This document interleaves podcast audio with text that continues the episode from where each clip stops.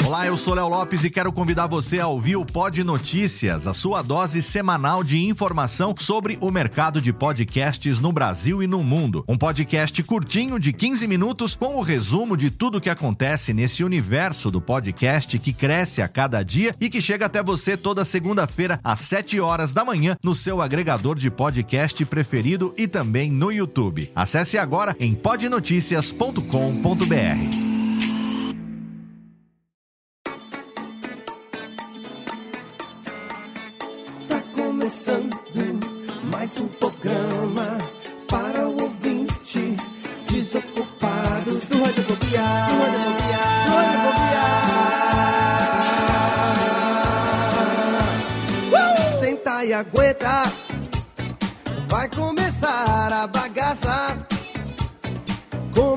garbo elegância, o seu radiofobia alheio.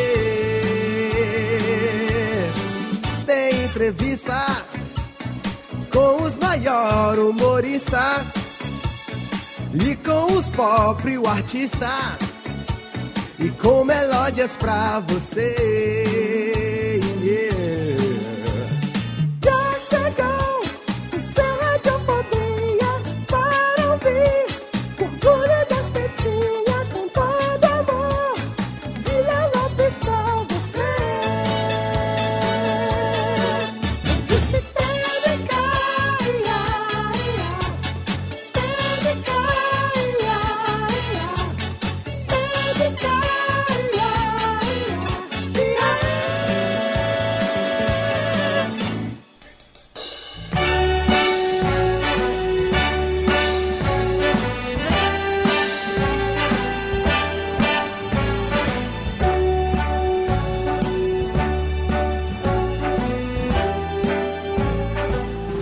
Start spreading the news. Saudações, ouvinte desocupado! Sim, eu sou Léo Lopes e está no ar pela Radiofobia Podcast Network mais um episódio do seu Radiofobia, sim, aqui desde 2009 trazendo para você as melhores entrevistas, os seus amigos do rádio, da televisão, dos stand-up comedy e também das interwebs, é claro, como é o caso do nosso convidado do programa de hoje. É com muito prazer que a gente hoje está aqui recebendo um convidado internacional. Não quero mais palmas? Por favor, Rubens e Jorge, levantem e batam um pouquinho mais de palminhas aqui, porque o nosso convidado de hoje é um convidado especial, mas também precisa cortar na seca, né, Tênica? Faz favor. A gente tem aqui a presença dele primeiro, diretamente de Sorocaba, o menino do Pininho, aquele que avisa quando está pronto. Recentemente ele andou meio borocochô, mas agora já está melhor, ninguém menos do que o meu amiguinho Chester, o Barbosa. Olá, Chester. Olá, Léo. Olá, ouvintes. Muito prazer estar aqui Tudo novamente. bem? De volta ao Radiofobia, né? A gente Com- estava meio, estava meio ruimzinho, mas estou É, de volta. pois é. Eu só queria, só queria falar, Léo, que ainda bem que o nosso convidado, ele né, domina muito bem falar o português, né? Exatamente. Porque Ah, senão você estaria- Senão eu ia, eu, ia ter, eu ia ter que ativar o meu modo Joel Santana, né? In the É. from behind. O behind the interwebs. A gente Seria difícil, seria complicado. Exatamente, ele fala português muito bem. A gente já tentou até, tivemos a ideia de fazer podcast em inglês, mas não ia dar, né? Porque não tem tecla SAP, aí ia ter que botar uma É, versão ouvintes- dublada. Mais um vídeo é. do Radiofobia, né? Exatamente, que o Tico e o Teco mal falam o português, quanto mais falar os inglês, né? E o nosso convidado de hoje está aqui. Prima, né? No- Exatamente. Nosso convidado de hoje está aqui hoje, diretamente de, como diria o, o falecido saudoso, eu vou entregar a idade fodamente agora, mas como dizia o saudoso e falecido Paulo Francis, diretamente de Nova York, nós temos um convidado especial. E agora os ouvintes vão jogar no Google para saber quem foi Paulo Essa, eu, Francis. eu tô jogando agora, estou fazendo isso nesse Essa juventude não sabe, os millennials não têm a menor ideia de quem foi Paulo Francis, mas ele era um correspondente internacional em Nova York, que assim como eu chamava convidados de Nova York, e hoje a gente tem esse cara que tá desde 2014 fazendo um canal, ele é americano, mora em Nova York, fala português muito bem e tem um canal que é muito legal, porque ele fala a respeito de Nova York, ele fala coisas, ele dá dicas, ele... Olha, só você entrando lá pra você conhecer o amigo gringo, e é ele que tá aqui com a gente hoje, Seth Kugel no Radiofobia, olha que legal, seja bem-vindo, Seth. Oh, muito obrigado, obrigado pelo convite. Eu vou tentar falar português como você descreveu. Não sei se vou chegar. Esse, Que- esse nível. Isso, Pode ficar você- tranquilo aqui. Nossa, eu tô entendendo maravilhosamente bem. Você fala português muito bem, a gente fica admirado de ver não só o português que você sabe falar, como as gírias, né? A gente vai saber quem são os seus. Ah, quem fica dando as dicas ou aonde foi que você aprendeu. O Amigo Gringo tá desde 2014 no ar. Eu sou um telespecto ouvinte lá do YouTube e agora que eu tô preparando a minha viagem para Nova York, estou assistindo mais do que nunca. E é um prazer ter você aqui. Obrigado, Seth, pela sua presença. Muito bacana, cara. Não, imagina, imagina, vamos lá. Vamos É, lá. olha, no, no canal é, tem tu- eu falo português às vezes melhor em alguns vídeos do que nos outros. Sim. Alguns vídeos já são corrigidos, são roteiros corrigidos por brasileiros. E em outros é espontâneo. Então aí eu faço todos os erros. Posso até parecer duas pessoas diferentes. E às vezes ele é, ele faz uma brincadeira em alguns vídeos que uma hora ele é uma pessoa, outra hora ele é outra. Tem o personagem brasileiro, o casal brasileiro também lá no Amigo Gringo. A gente vai saber tudo sobre Seth Kugel e o Amigo Gringo hoje aqui no seu Radiofobia. Técnica, joga a vinhetinha, vira que já já a gente volta com muito mais. King of the hill, a These little town blues.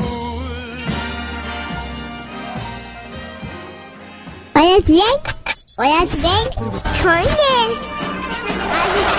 Radiofobia. Radiofobia. I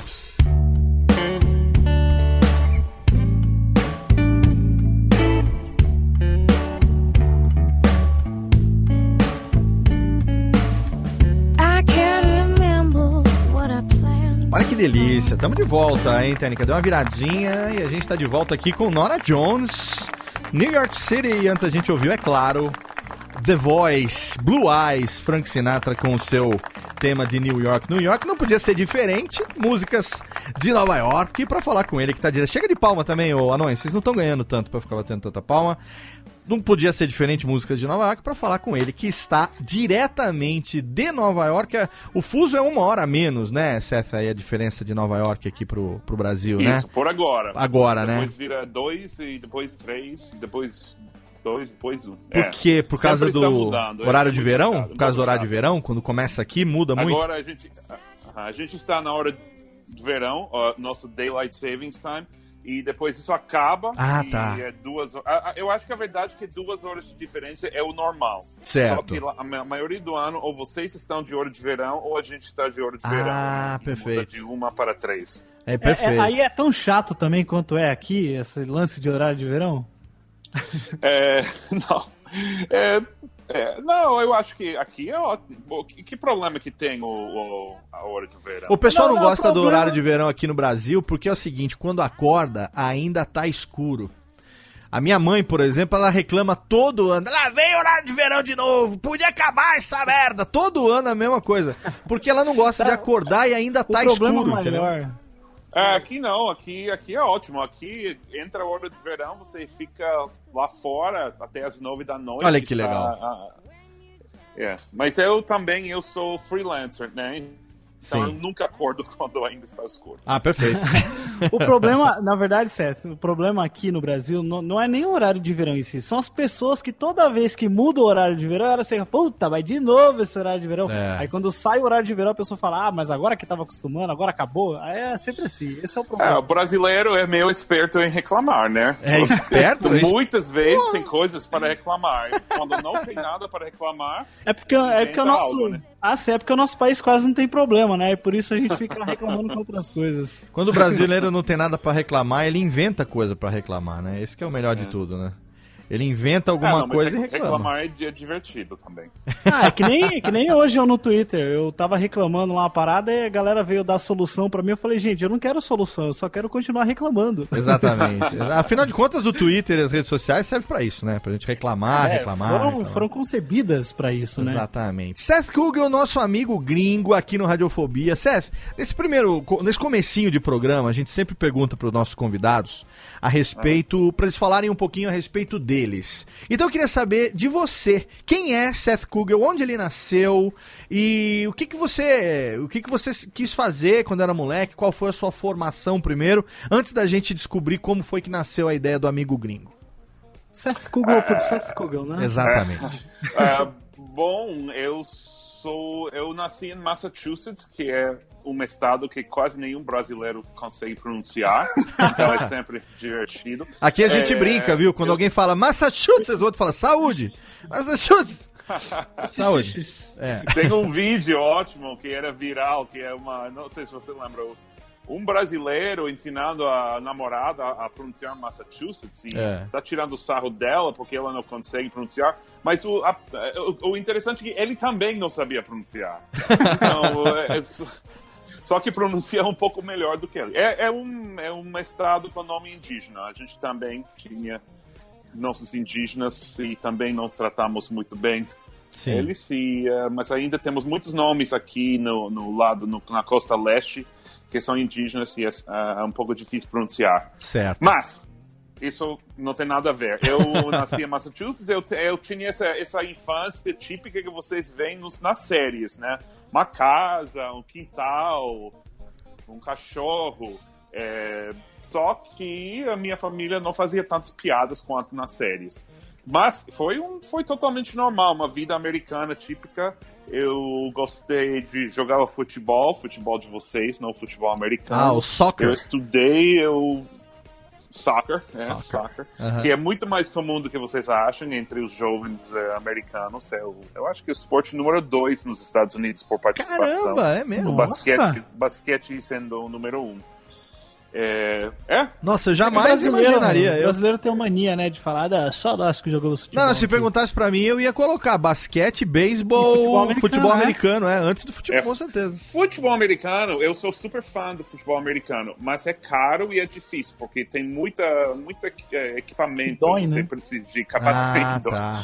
muito capacete. Tem muitos pais que não querem que os, os filhos joguem porque é perigoso. Cada dia mais a gente aprende que é peri- perigoso. É, mas o, o futebol sempre foi uma coisa de que a gente participou. Agora, assistir, gostar do- no nível profissional é mais uma, uma novidade. Mas nosso, nosso, nosso, nossa primeira divisão tá meio bombando aqui, o MLS. Tá com. A última vez que eu vi é com. com é, assim, é, público maior do que a primeira divisão brasileira, ou seja, 25 a 30 mil a média por jogo. E não é que todo mundo sabe quais são os times, é, Certo. mas quem gosta, gosta muito. Tem um time lá, em, a gente não está falando de mim, né? Estou errando aqui. Mas tem um time lá em Seattle no- Hum. que, que tem mais de 40 mil por jogo. Caramba! É um Nossa, fenômeno, é um hein? fenômeno. E nunca é menos de 40 mil, Seattle Sounders. Mas, bom, é, bom, tive uma infância normal. é, meu pai era professor de, de faculdade, minha mãe é administradora de outra, em outra faculdade, uma em Harvard. Não sei se vocês ouviram falar, mas ela era uma administradora lá, não Caramba. professora, tá? Caramba! E, um, e bom, é, mas sempre gostava de escrever. Escrever sempre era uma coisa que eu adorava. Eu fazia, eu lembro ainda, e tenho ainda algumas das, dos contos, né, esses contos que fazem as crianças, que eu lembro de um que eu estava abandonado numa ilha que ilha de doces e balas e chocolates e Ah, é, todas as aventuras tinham que ver com outra parte da ilha que era feito de outro outro chocolate, ou sei lá. Olha, é, E- isso aí eu também, eu também era assim quando eu era criança, só que agora eu sou diabético. É, não, mas, infelizmente eu ainda gosto muito ah, dos doces, eu sou meio criança nisso. Ah, mas, ah, então eu, eu comecei a escrever, todo mundo queria que eu escrevesse para o jornal eh, do high school, né, do ensino médio, que, que quase cada high school aqui tem um jornal, ou tinha, acho que ainda tem. E, mas eu não queria escrever nada sério, eu não queria escrever notícias, eu não queria entrevistar pessoas, eu só queria inventar coisas. certo. Então, é, me, me deram uma coluna. E comecei a escrever essa coluna, fiz investigações, tipo, quantos quantos chicletes é, já, ah, eu não sei se vocês fazem isso no Brasil, mas na escola a gente bota o chiclete embaixo da mesa. É. Os alunos sempre fazem isso. Sim, Vocês Aqui a também? gente, Também aqui a faz. gente coloca em todo lugar. todo também lugar. faz, Tá. também faz. Então eu fiz uma pesquisa no meu high school, né? Aham. É, quantos chicletes tem embaixo de to- das mesas da escola. Eu fiz, fiz meio uma, uma contagem em uma uma sala, né? Eu contei tudo, todos, e era tipo mil. Então, Caramba! multipli- mil- multipliquei pelo, pelo número de salas e eu acho que realmente era 25 anos de chiclete lá e, e choquei a, a escola inteira. Eu acho que afinal era, sei lá, mais de 50 mil ou 30 mil ou algo. E, eh, só que ninguém fez nada. Normalmente o jornalista gosta de escrever algo e muda o mundo. Eu Sim. imagino que esse, esse chiclete ainda está lá, tipo, 25, mais de 25 anos depois. É, mas daí eu fui para a faculdade e também escrevi uma coluna no É. jornal. Ah, estudei ciências políticas. Isso não é muito interessante, mas o interessante é que eu sempre. ah, é- ah, algo que não disse que eu viajava muito. Eh, Certo. Eu tinha a, a, a sorte de ter pais que não só eh, gostavam de viajar, mas também tinha pelo menos o dinheiro para viajar, que é mais comum nos Estados Unidos do que no Brasil. Sim. Mas ainda assim, não todo mundo que consegue viajar de criança. Então, nos levaram para lugares interessantes e me deixaram ir num intercâmbio, eh, quando eu tinha 15 anos, a Quênia, na África. Olha que legal. Um intercâmbio de dois meses e era época pré-internet, né? Nada Aham. de celular, nada de... E o lugar que a gente ficou era sem luz, sem água, sistema de água, não sei como chama isso. Sem, sem E- água encanada, né? Aham. É, exatamente. E, é, tipo, África, como você imagina a África. Aham. É, casas redondas aí. Savana.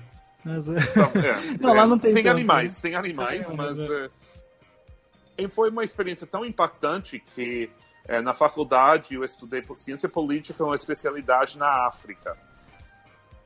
E tinha estudado francês, então eu estudei África francesa, blá blá blá.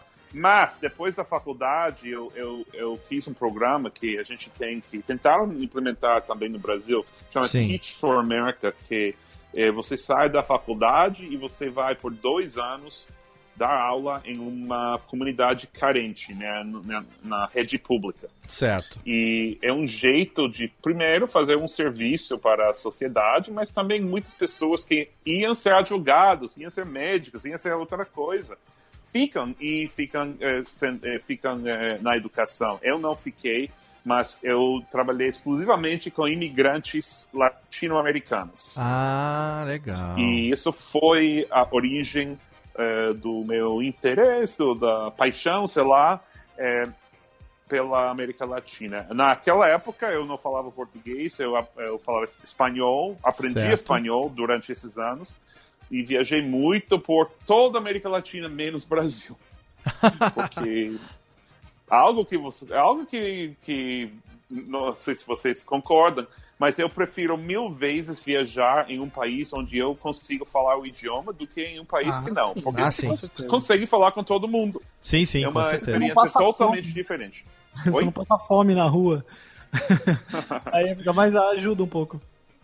É. É, então, é, é, com essa experiência também é, consegui o milagre, que é, sair da, dessa escola, fiz um trabalho, estava trabalhando na prefeitura, porque tinha estudado ciência política, e algum dia uma amiga me falou, eu estava reclamando do meu trabalho, porque, obviamente, eu também gosto de reclamar. E ela falou, mas peraí, eu lembro que você escrevia tão bem, por que que você não tenta escrever profissionalmente? E aí, aos 28 anos, comecei a tentar de escrever para os jornais e as revistas de Nova York. É, que isso era o final de 99, né? Então foi quando é, a- o jornalismo é, tradicional ainda existia, era muito forte em Nova York, tinha muitas oportunidades. E eu comecei a escrever ah, matérias do- do- das comunidades de imigrantes eh, latinos.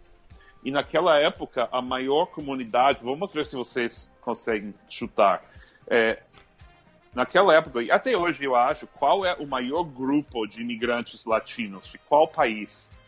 Da, Tá aí. da Porto Rico? É, eu- bom, isso é.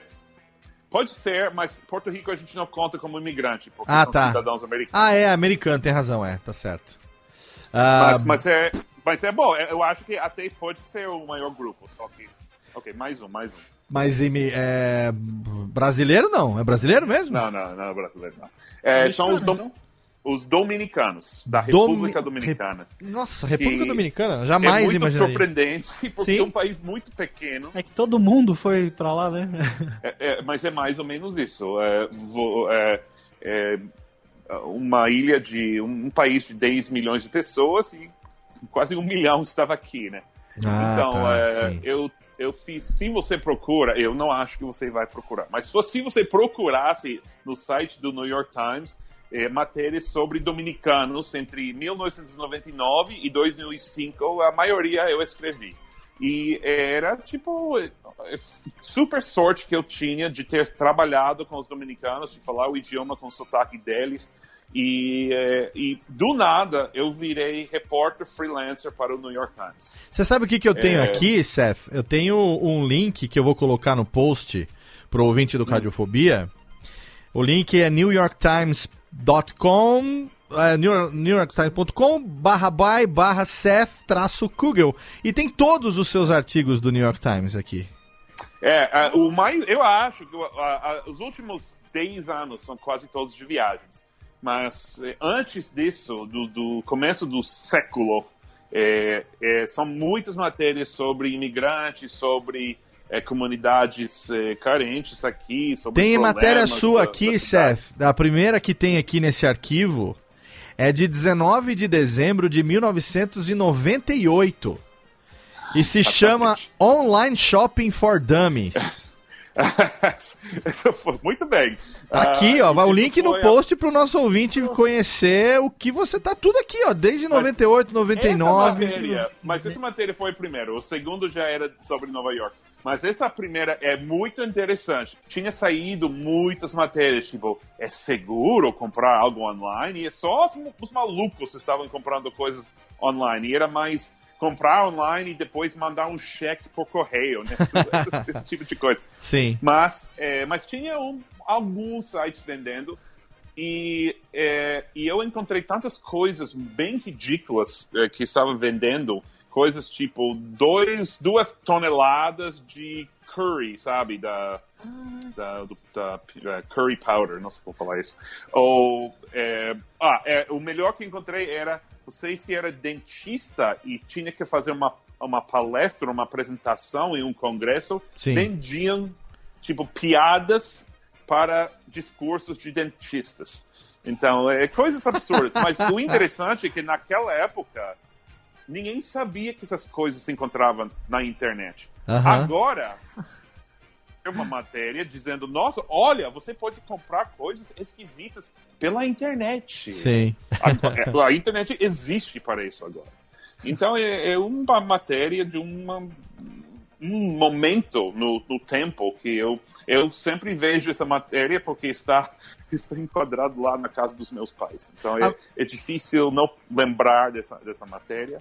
E, mas daí eu comecei a escrever de assuntos mais sérios. A verdade é que essa matéria é mais ou menos o, o tipo de coisa que eu teria escrito na faculdade ou, ou na high school. No high Sim. school. Aham. É, mas depois disso eu aprendi que ser repórter, ver coisas reais, descrever coisas reais, era muito mais interessante do que fazer piadas.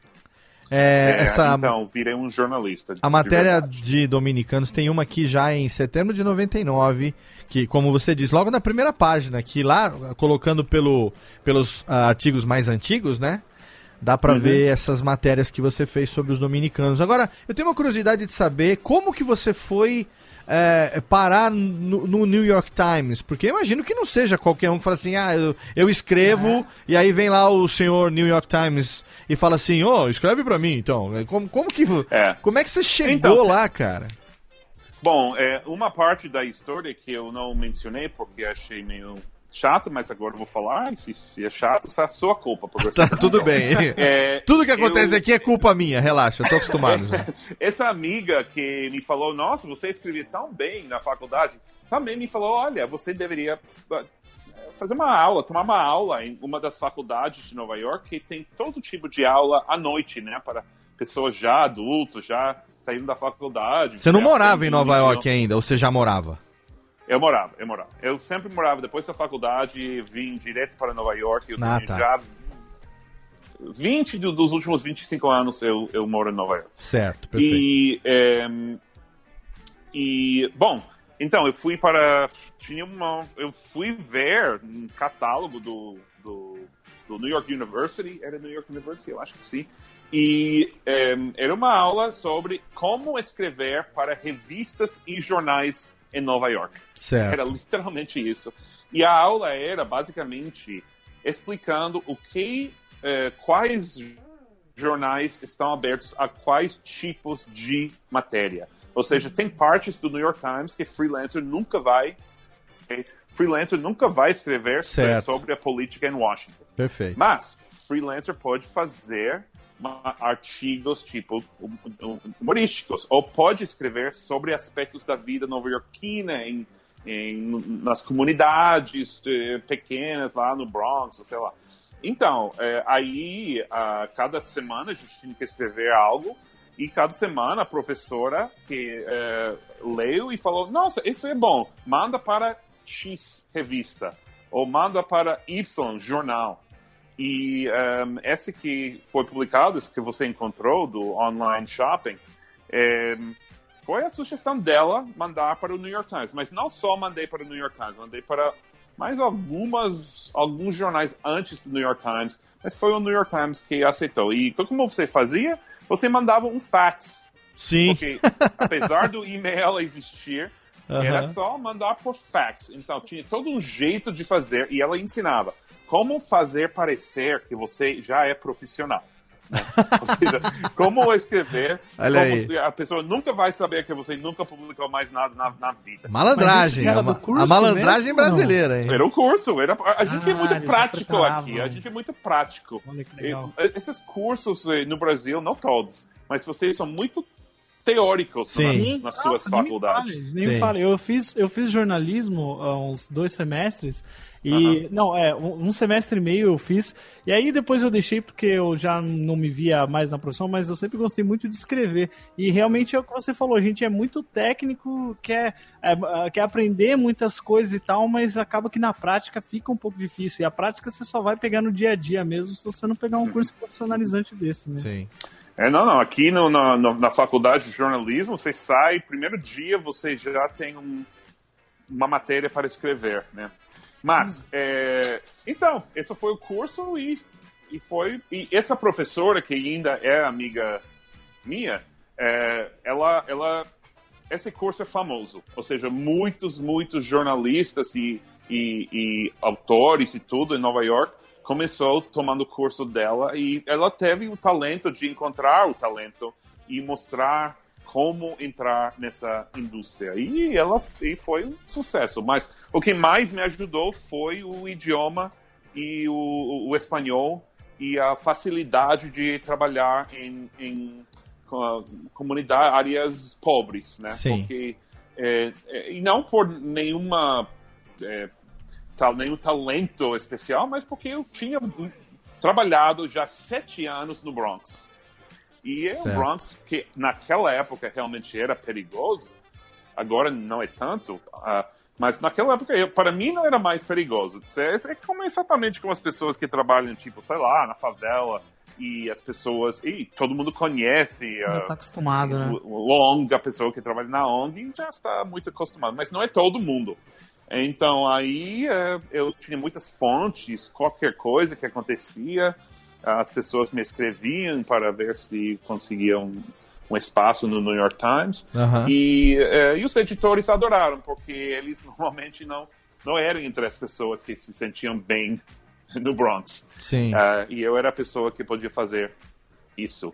É, Que legal. Mas também eu, eu dou muito. Eu acho que os dominicanos são bem como os brasileiros, são bem abertos, são bem é, simpáticos, são bem. ah, é, é, é, sei lá, são abertos às pessoas que não conhecem. E eles me ajudaram muito também, porque eles contaram qualquer coisa. Eu não sabia nada de jornalismo, eu cheguei, fiz as perguntas erradas, mas eles falavam imediatamente todos os segredos que eles tinham. É, enquanto os nova-iorquinos normal não gostam de falar com a imprensa.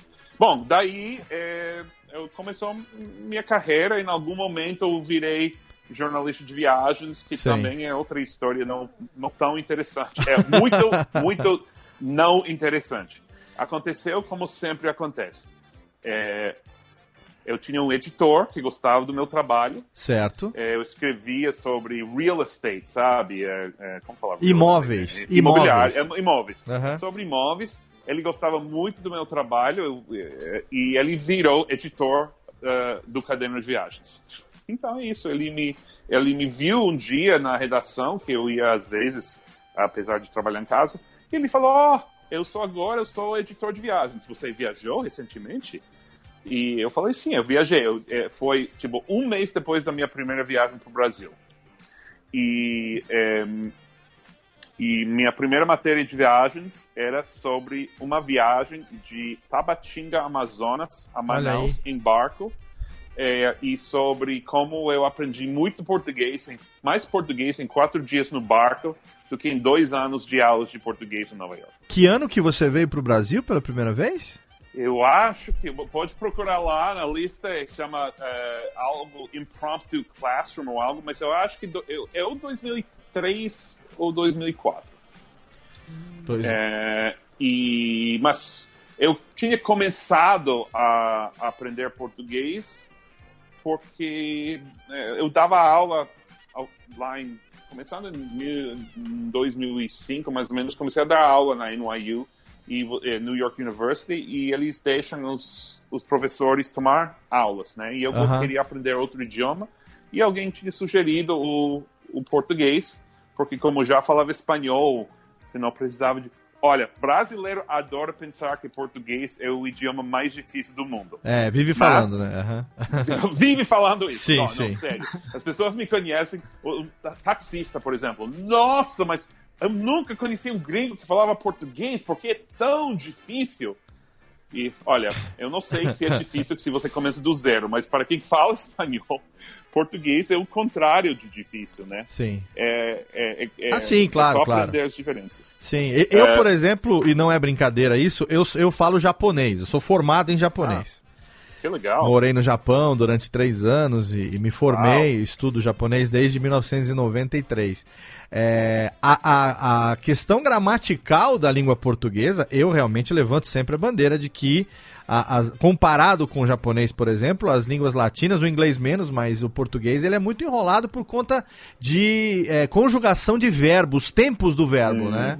E no japonês é, É, muito mas- fácil. É, eu, é. eu, eu vou, você voa, ele voa, né? Não tem, não tem inflexão do verbo. Então, realmente parece que sim, mas tem outras línguas que são muito mais difíceis que o português, sem dúvida nenhuma. É, não, não. Alemão e russo são bem complicados gramaticamente. Eu acho que russo é, deve ser um dos mais difíceis, porque não só tem um alfabeto diferente, mas tem uma gramática. Mas é, eu estou, vou chutar que quem ouve seu programa não importa muito a dificuldade da gramática russa, então vamos falar Sim. de outra coisa. É, Ó, eu achei Então- aqui a matéria, ó, Impromptu Classroom, 7 de novembro de 2004. Tá aqui a matéria. Vou deixar o link Ah, no tá. post então, também, minha primeira quiser. viagem foi alguns meses antes disso, é, porque atra- atrasou um pouco em sair. Mas Aham. é, é, o barco que eu peguei, a história dessa barca, eh, desse barco foi incrível. É, foi a dica de alguém que conhecia Nova York, que me viu com um, um guia ao Brasil, sei lá, talvez meu livro de português. Aham. Falou, você quer aprender mais português? precisa fazer é ir para Bogotá, pegar um voo para Letícia, Colômbia, na divisa com o Brasil, atravessar a fronteira, é, carimbar o seu passaporte no- na Polícia Federal e pegar o barco de lá para Manaus. E foi a dica dele e eu fiz. E mas o, o interessante é que tinha dois barcos no mesmo dia que estava saindo. Aham. E um, em um barco entraram tipo três turistas, eu acho que da Escócia. Eu não queria ser com nenhum outro turis- turista, eu não fa- queria falar nada de inglês. E eu fui no outro, só que eu não percebi que o barco era evangélico. Era de evangélicos.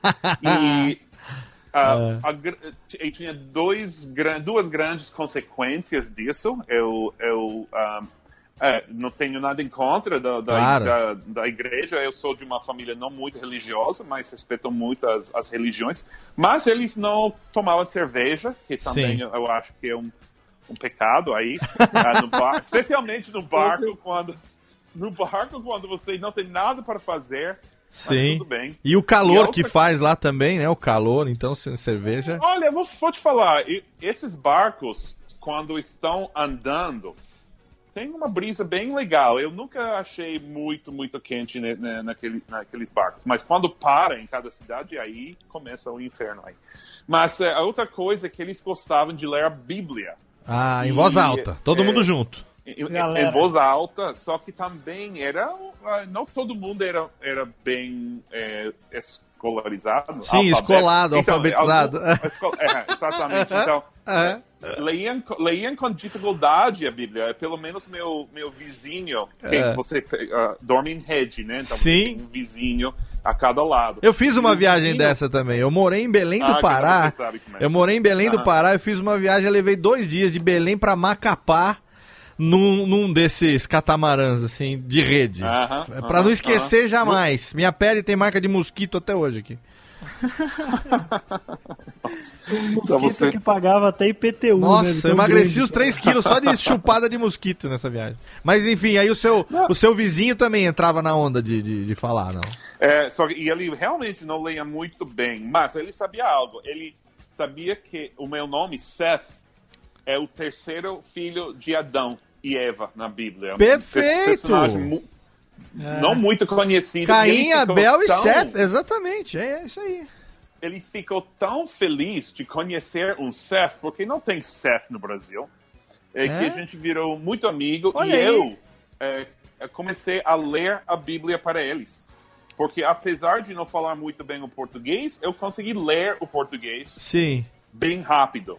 E eles leem muito devagar, né? Eu fiquei, "Dá- dá- me dá essa Bíblia. Eu comecei a ler mais animado. Você vê o com americano um pouco de- alfabetizando o povo pra falar português, né? Aí eles, Brincadeira. aí eles já Ah, aproveitaram, já aproveitaram o Rio, já batizaram você lá, daí já. não, não. Mas foi legal porque dava uma, um porquê é, interagir com eles, sabe? Aham. E é isso que você está procurando. E eu também. Sim. Olha, eu, eles entendiam o que eu estava lendo, só que eles não conseguiam ler tão rápido, né? Sim. Liam aí como uma pessoa que saiu da escola na terceira série.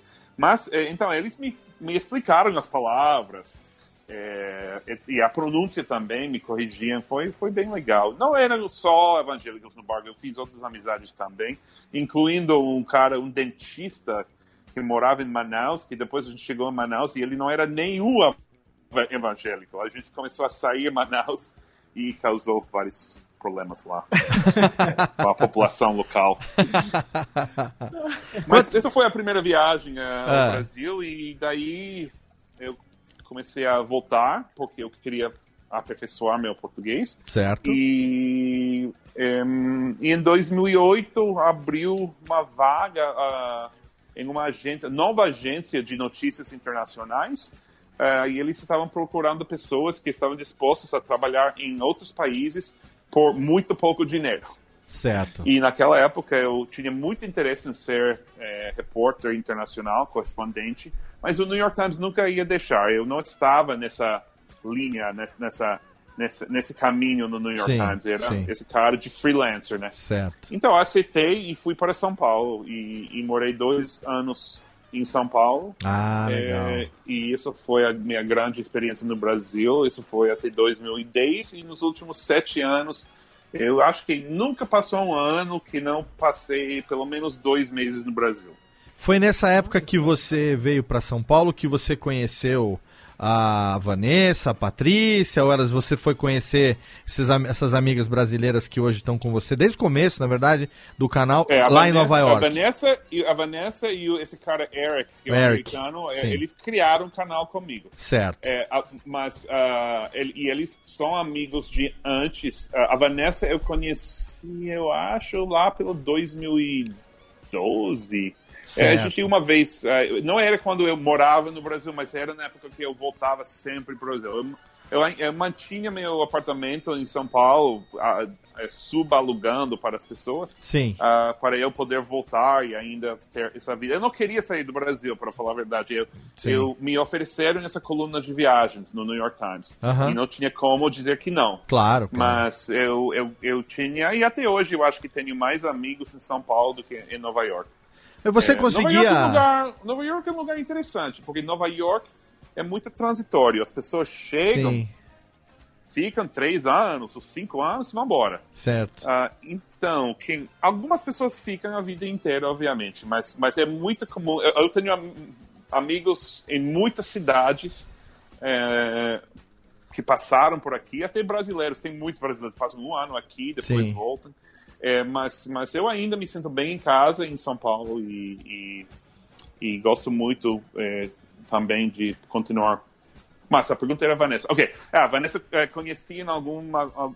Era amiga de uma amiga é, e ela foi uma dessas pessoas. Conheci no Brasil, mas ela apareceu em Nova York e passou um ano aqui ou mais. Sim. Então, quando ela chegava, eu era um dos pou- uma das poucas pessoas que ela tinha conhecido e eh, foi durante essa época que ela morava em Nova York que a gente virou amigos e eh, foi ao final da, desse, desse tempo que ela ehm, que ela começou a, a fazer o canal ah, comigo. Então, porque Ah, você, então. você tinha essa carreira no New York Times, eu imagino, né?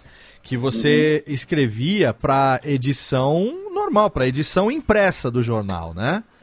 Para edição que ia para Hum. É. pra banca. E aí também É. tinha o seu artigo online, não é isso? É, por um tempo essa coluna Frugal Traveler não era sempre na, na, na versão é, é, na versão im- impressa. Ah, Tinha tá. algumas semanas que saiu em um blog, era um blog. mas Era Certo. um blog que eles publicaram na no jornal impresso é, a maioria das semanas, mas não sempre. Tá, Então, então. era um trabalho online. Eu cheguei a ter 400 mil seguidores no Twitter. Ah, que Eu não então. tenho mais, infelizmente não tenho mais, porque era do, do- da coluna, e não Sim. era, era minha, mas fazer o quê, né? Então, a minha pergunta é exatamente relacionada a isso. Como foi que você ah, começou a enveredar pelo caminho da internet, pelo caminho do online, né? Porque ah, uma coisa que a gente vê aqui, a gente vai chegar daqui a pouco no, no amigo gringo, é, pro ouvinte que não, por acaso não conheça o Seth, a gente tem, obviamente, já a imagem dele na vitrine do programa. O link, obviamente, está lá no post do programa. O Amigo Gringo, um canal que o Seth criou em outubro de 2014. É, hoje esse canal tem é, mais de 400 mil inscritos e quase 30 milhões de visualizações. É, e é, a gente vai falar melhor sobre o canal daqui a pouquinho, mas uma coisa que me chama bastante atenção é que quando o canal começou, logo no primeiro vídeo que a gente tem aqui no YouTube, é, a gente. Ele já começou com uma produção, ele já começou é, com uma filmagem legal, ele já tem uma arte bacana, você percebe que já tem um esmero dele desde o começo, diferente do que a maioria dos, dos canais de YouTube fazem. A gente conhece bastante youtuber brasileiro aqui, que geralmente começam. O próprio Carlinhos Troll, não sei se você conhece o Realidade Americana. Claro, claro, conheço. Ele apareceu no canal uma vez. Então, Carlinhos Troll é nosso amigo, teve esse ano aqui com a gente. Ele que vai ser papai agora, ele e a Carol, a senhora Troll, tiveram legal, aqui no Radiofobia com a gente, é grande amigo nosso. E quando você vê, a gente entrevistou eles também aqui para falar sobre todos os vídeos lá do- dos canais, não é só um, na verdade, né? Tem Zona de Testes e outros canais. Mas se você vê lá o primeiro vídeo lá no começo, era o Carlinhos numa época que ele ainda tinha um outro tipo de trabalho, com o saco cheio, com uma estante que tava quase caindo nas costas dele ali, com uma cadeira mequetrefe, falando pros amigos dele aqui no Brasil uma coisa na base do daily vlog foda-se, sabe? Eu quero falar com os meus amigos e o que eu tenho aqui é o que ele fazia pelo WhatsApp, na verdade. Ele Áudio, falou né. Exato, o que ele fazia pelo WhatsApp que ele mandava nos grupos, ele simplesmente, em vez de mandar pra todo mundo, resolveu começar a publicar no YouTube. E foi assim que aconteceu. o amigo gringo já nasceu com uma, uma, um, um trabalho. Então eu queria saber como que você, em que momento da sua vida profissional, você começou a enveredar mais pelo, pela internet, pelas mídias sociais, pelo online. E como foi a concepção, a ideia de fazer o Amigo Gringo? Quer- Vamos fazer o seguinte, ó.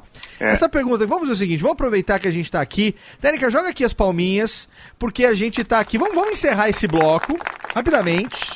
Segura a pergunta, Seth. A gente vai aqui pro nosso bloco de recados, rapidamente passar uns recados aqui pro ouvinte. Já já a gente volta e aí a gente continua pra entrar de uma vez no Amigo Gringo aqui no Radiofobia. Não saia daí. Radiofobia. Radiofobia. Radiofobia. Radiofobia. Radiofobia.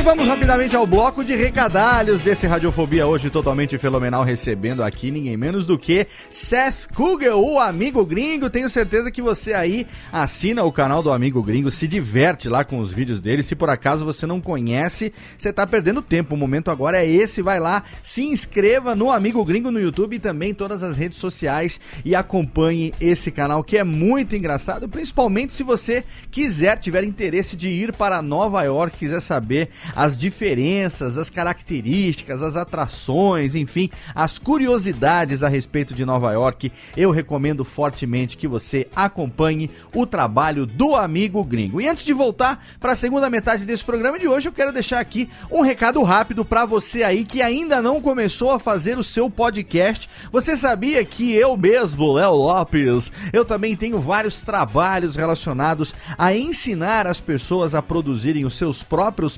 podcasts? Exatamente. Se você quiser saber um pouco do que eu compartilho do meu conhecimento a respeito de podcast na prática, né, de quem faz podcast no dia a dia, na prática de quem vive já há cinco anos exclusivamente de podcasts, você pode acompanhar primeiro o meu podcast, o Alotênica, um podcast mensal que está aí no seu feed. Se você assina o feed único da Network, você recebe ele no seu feed. Se você quiser, você pode assinar também o feed separado do Alotênica.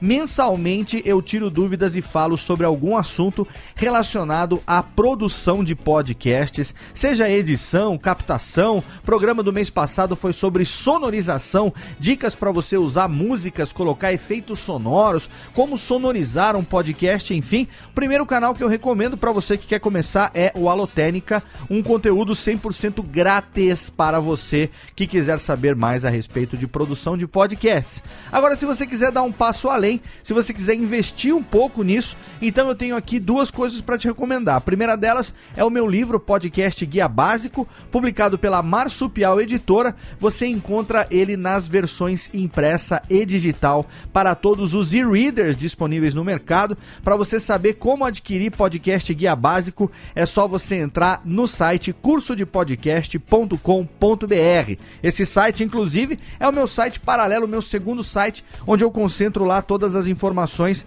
a respeito das práticas como professor, olha que de podcast, palestrante. Se você quiser contratar um workshop, você pode entrar em contato também. E você tem também o workshop de produção de podcasts online, como produzir um podcast com qualidade profissional. São mais de 4 horas de conteúdo divididas em 21 vídeos, filmados em HD com duas câmeras, captação de áudio profissional. Você pode se inscrever e pela vida inteira, enquanto existir internet, você terá acesso ao workshop de produção de podcasts. Você consegue fazer isso também através do curso de podcast.com.br. Se você me acompanha só no Radiofobia, tem vontade de começar a produzir o seu podcast, mas não sabe por onde começar, então fica aqui a dica para acompanhar as minhas atividades também como professor e instrutor de podcasts. Também quero recomendar aqui nossos parceiros de hospedagem, começando pela nossa casa, o condomínio de alto luxo chamado HostGator, aonde nós estamos já desde 2010 com todos os sites do Radiofobia, da Radiofobia Podcast Multimídia. Estamos ali em HostGator e você que quer ter um site também com muita facilidade, pagando um preço muito justo por isso, recomendo que assine HostGator. Entra lá em radiofobia.com.br/podcast. No rodapé você vai encontrar um banner da HostGator para você clicar, escolher o plano que melhor cabe no seu bolso, que atende às suas necessidades e aí você vem para a felicidade da hospedagem você também. Agora os episódios do podcast, os arquivos MP3, esse eu recomendo que você faça como eu e hospede em Blueberry Hosting, que é o melhor serviço de hospedagem de podcasts do mundo, especializado em podcasts, um serviço da Raw Voice, que é a mesma empresa que desenvolve o plugin do Blueberry PowerPress, as estatísticas do Blueberry e aí não preciso nem falar que a melhor experiência é você ter todos esses serviços juntos. Você desenvolve o seu site em WordPress, instala o plugin do Blueberry PowerPress e aí você cria uma conta lá. Obviamente você vai ter as estatísticas do Blueberry e se você contrata Blueberry Hosting, aí é a melhor experiência possível porque você consegue publicar o seu podcast em apenas três cliques. No primeiro clique você faz o upload do arquivo, no segundo você embeda ele no post e no terceiro você publica e aí é só ser feliz porque todos os agregadores vão saber que existe um novo episódio no seu feed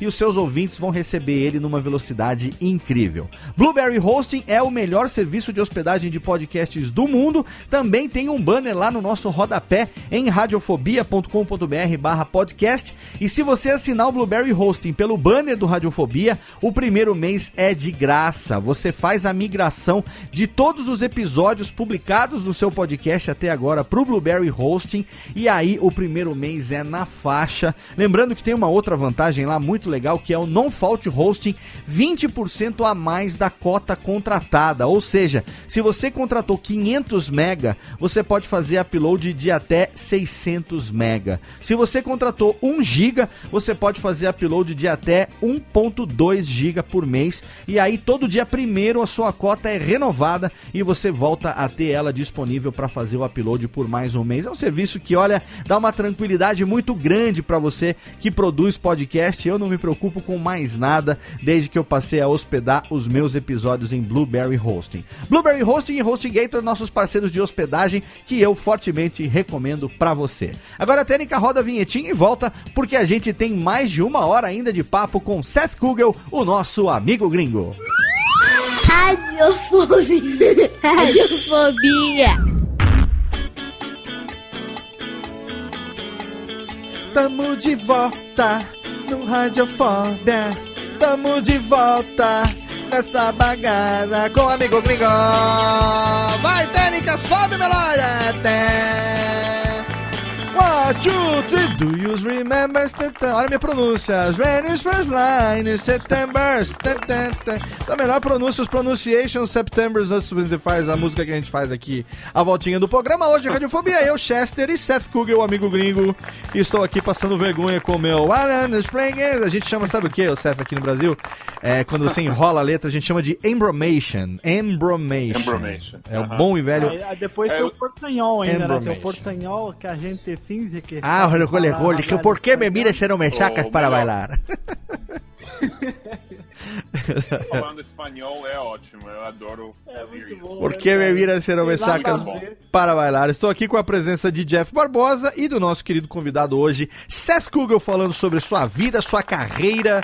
É praticamente um esta é a sua vinda, sua história aqui no Radiofobia hoje. E eu vou repetir a pergunta, Seth, que eu fiz no final do bloco passado pra gente entrar nessa coisa do amigo gringo, como foi que nasceu. Como, quando que você na sua carreira, em que momento você começou a enveredar pelo mundo do online, pelas mídias sociais? E como que foi a concepção, a ideia maluca que deve ter surgido num momento que a gente jamais imaginaria de um dia você ter um canal no YouTube, cara? Ah, essa, ok.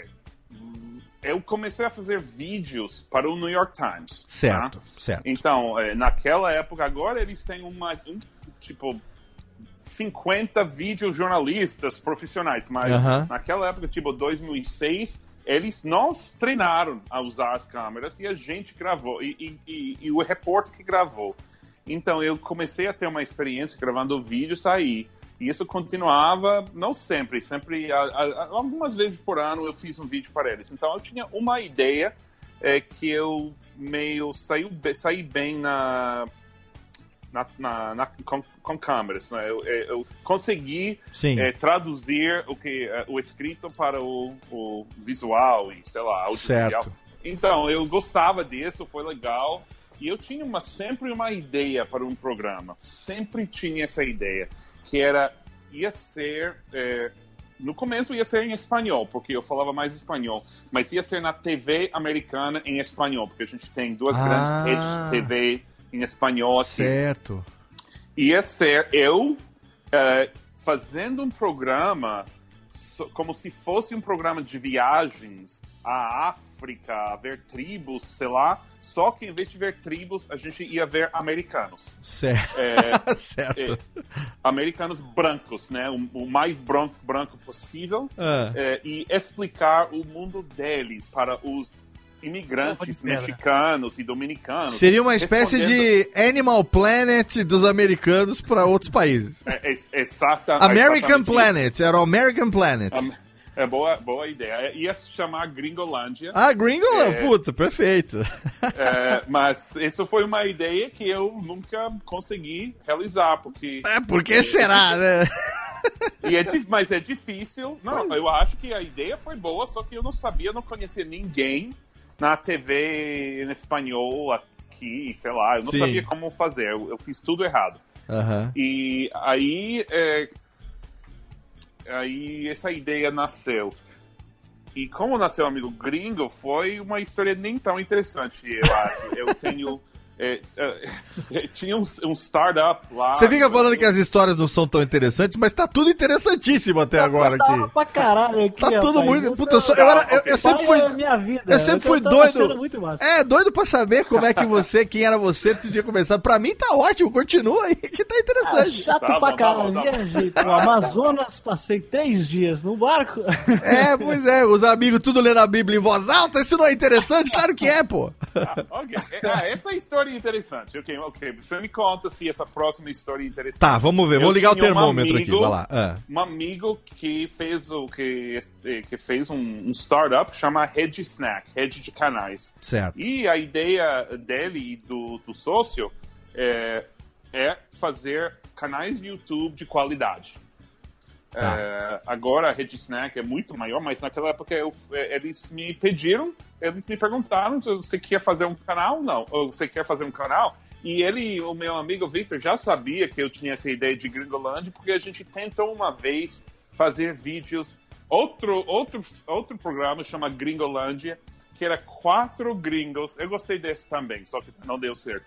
Era, ia ser quatro gringos é, em um bar em São Paulo. Ia ser gringos que moravam no Brasil, Ah, é, falando do Brasil em português. certo. Então, é, tipo, você chega de. é, Sabe como é? Ou você não sabe como é, mas, mas americano que mora no Brasil Ah, fa- faz tudo, tem a vida com brasileiros, interage com brasileiros e às vezes é frustrante, né? Porque a cultura é diferente e qualquer pessoa morando em outro país gosta de voltar para casa e reclamar da cultura eh, para o- os compatriotas, né? certo. Então, essa foi a ideia, que ia ser quatro eh, gringos. Era um americano, um escocês, uma, acho que uma argentina, sei lá.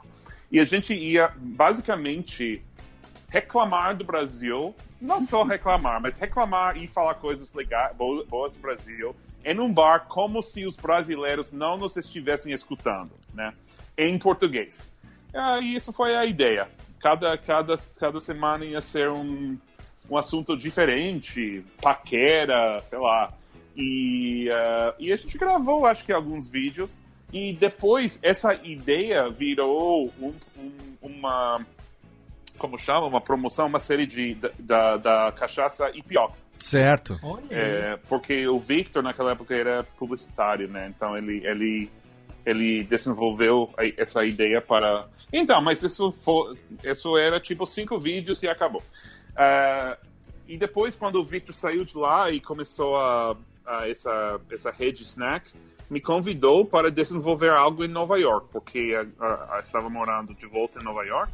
E eh, naquela época, que era 2014, a economia brasileira estava ainda bombando. Certo. E Nova York estava lotada de brasileiros. E não só brasileiros, mas brasileiros que gastaram tanto dinheiro, tipo, oito iPads, eh, três iPhones, ou mulher grávida chegou e comprou toda a roupa, não só por, pelo bebê atual, mas pelos próximos três bebês. Enxoval, né? Enxoval. E, e- e foram embora. Então, Brasileiro o dinheiro que os brasileiros estavam gastando era incrível. Então, a gente pensou que a gente ia arrumar sabe, patrocínio e parcerias Sim. com lojas aqui e tudo. Só que teve um. Então, o, como que a produção, nossa produção era boa, é porque a gente tinha um, um pouco de dinheiro da Rede Snack para contratar alguém para fazer isso. E isso Certo. foi o Eric. Ah, que é um super profissional que apesar de não ganhar muito dinheiro, ele consegue. A especialidade dele é de fazer coisas de nível bem alto com Sim. equipamento bem básico. Entendi. Ah, e, e a gente pagou ele para, para ser o diretor e câmera e tudo, e editor. E, ah, e aí começamos. Só que alguns meses depois a economia começou a, a ficar mais fraca e o real começou a ficar mais fraco também. Sim. E ah, ah, o turismo a Nova York baixou muito. Então, eh, aí. ehm, aí a, a va- a validade eh, comercial do a ideia original eh, não funcionava mais e agora a gente trabalha mais com ahm, empresas brasileiras Certo. muitas empresas que estão ensinando inglês ou eh, a gente eh, ou que fazem intercâmbios mas não era a estátua da liberdade não virou nosso cliente Entendi. É. Infelizmente. mas e é isso. Então a gente tinha essa grana, né? E com essa grana eu consegui pagar o Eric. E o Eric é a pessoa. é, o Eric e eu criamos. E Vanessa, os três, nos três. Agora o Eric mora em, em Los Angeles e a Vanessa mora em Miami. Então a gente não grava juntos sempre. Certo. Mas eh, essas três pessoas criaram um amigo gringo. Eu, eu com as ideias eh, diferentes de cultura, eh, minha experiência com brasileiros pagando mico em Nova York, eu tinha Sim. muitas histórias disso. Aham. Ah, o Eric com essa, essa visão profissional de como a gente ia produzir um vídeo de qualidade. E a Vanessa, que era eh, uma pessoa muito talento eh, e muito engraçado também, eh, mas que tinha a perspectiva brasileira, né? Sim. Então, ajudar. E também atriz profissional, que a gente É. não era. Então, ela, ótimo. ela meio dava aula de, de eh, teatro para nós. De encenação, né? Aham. É, encenação. e Ela me ensinou muita coisa. Se você vê meu primeiro vídeo, eh, vai ver que eu sou muito melhor agora do que era em 2014. Sim. Eu- a, a minha forma de falar, não só o português, mas eu sou muito mais confortável agora. Então é graças a essas duas pessoas que o canal tem essa qualidade. Então- Agora, a gente não tem a verba que a gente tinha naquela época, mas eu estou tentando manter o padrão eh, do canal e agora eu aprendi muito. Então Sim. eu, às vezes, gravo até sozinho os vídeos, ou tenho amigos que me ajudam, ou, ou quando a gente tem dinheiro, eh, a gente paga profissionais, mas... eh, mas o problema de começar com um padrão bem alto É manter, é né? você não, é, é, você não pode dizer, ah, agora a gente não tem o dinheiro, Sim. vamos baixar o padrão. Exato. Então, ahm, mas a gente tem, eh, eh, nos, nos últimos meses, a gente teve muita sorte com parcerias eh, e empresas e tudo, então a gente conseguiu fazer uma série de seis vídeos para 51. Não sei por que as empresas de cachaça gostam de mim, É porque brasileiro quase não gosta, né? Brasileiro quase não gosta. É, mas a gente tem uma, essa, essa coisa de intercâmbio e a gente tem ah, outro, outros, ah, várias empresas que estão trabalhando com a gente para poder continuar a fazer vídeos de qualidade. Eu vou admitir que eu não ganho muito dinheiro do canal, Sim. é, mas a gente, porque a gente gasta o dinheiro em produção, Sim. é, mas é, é muito divertido e a coisa que mais tenho gostado, é, mais gosto de fazer em toda a minha vida profissional, acho que é a melhor atividade, o melhor trabalho que eu já tive, porque é, é uma forma de estar em contato diariamente com brasileiros e com Sim. o Brasil, apesar de morar em Nova York. E, e como é isso, é que eu todos os dias entro nas mídias sociais, respondo comentários, Sim. é, pessoas me escrevem de cada cantinho do Brasil, é, pessoas é, com doutorados, pessoas é, é, mais como o cara do barco, né, que não, Aham. que não, escreve, que não escreve muito bem. Sim. E é, é, é, é, maravilhoso, pessoas de todos os estados. E, e além disso, eu posso ser criativo e, e também mostrar é, meu país e, e minha cidade para, para os brasileiros é, é- é muito, muito divertido. Em É, pa- paralelamente ao canal, o que, o que mais você faz? Profissionalmente, você tem outra atividade, obviamente. Bom, você falou que o canal não te é. dá tanto dinheiro, obviamente, quanto gostaria, mas você tem uma atividade paralela, então, além do canal. Tenho. Bom, pelos primeiros dois anos do canal, eu fazia ainda minha coluna para o New York Times, Certo. coluna de viagens. Então, isso foi um trabalho, né? Uma coluna semanal, viajar 200 dias por ano e nos dias que estava aqui gravar é, 104 vídeos por, por ano. Então, foi muito trabalho. É, e ao mesmo tempo eu recebi um contrato para escrever um livro. que legal. Ah, então, esse, é, então, o livro é o que estou fazendo agora. Certo. É, passei o último ano é, no livro. A gente tem grande sorte de ter uma indústria é, de livros que ainda paga. Aqui. Certo. É, no Perfeito. Brasil é um pouco mais complicado Sim, ser sim. autor é, de bastante. livros e viver, viver disso Sim. mas ah, ah, é, a gente tem aqui. Então, estou fazendo o livro, estou fazendo os vídeos. O livro deve é, sair no ano que vem, mas está quase pronto. Ou seja, minha parte está quase feita e eu vou voltar a fazer matérias de viagens. E o livro, a gente é, pode saber qual é o tema dele ou ainda é segredo? Absol não, não, não é nenhum segredo. É, é mais ou menos como. É, é sobre viagens, mas é como a indústria de viagens, as empresas de viagem, Sim, é, estão atrapalhando sua viagem. entendi. Ou seja, é mais ou menos como a tecnologia, como as empresas, como todo mundo está tentando é, é, a- a estragar sua viagem. Certo. É, e, o que vo- e é mais ou menos um desses livros que dizem é, a gente está usando tecnologia demais, a gente está é, pagando pessoas por serviços que antes a gente fazia sozinho.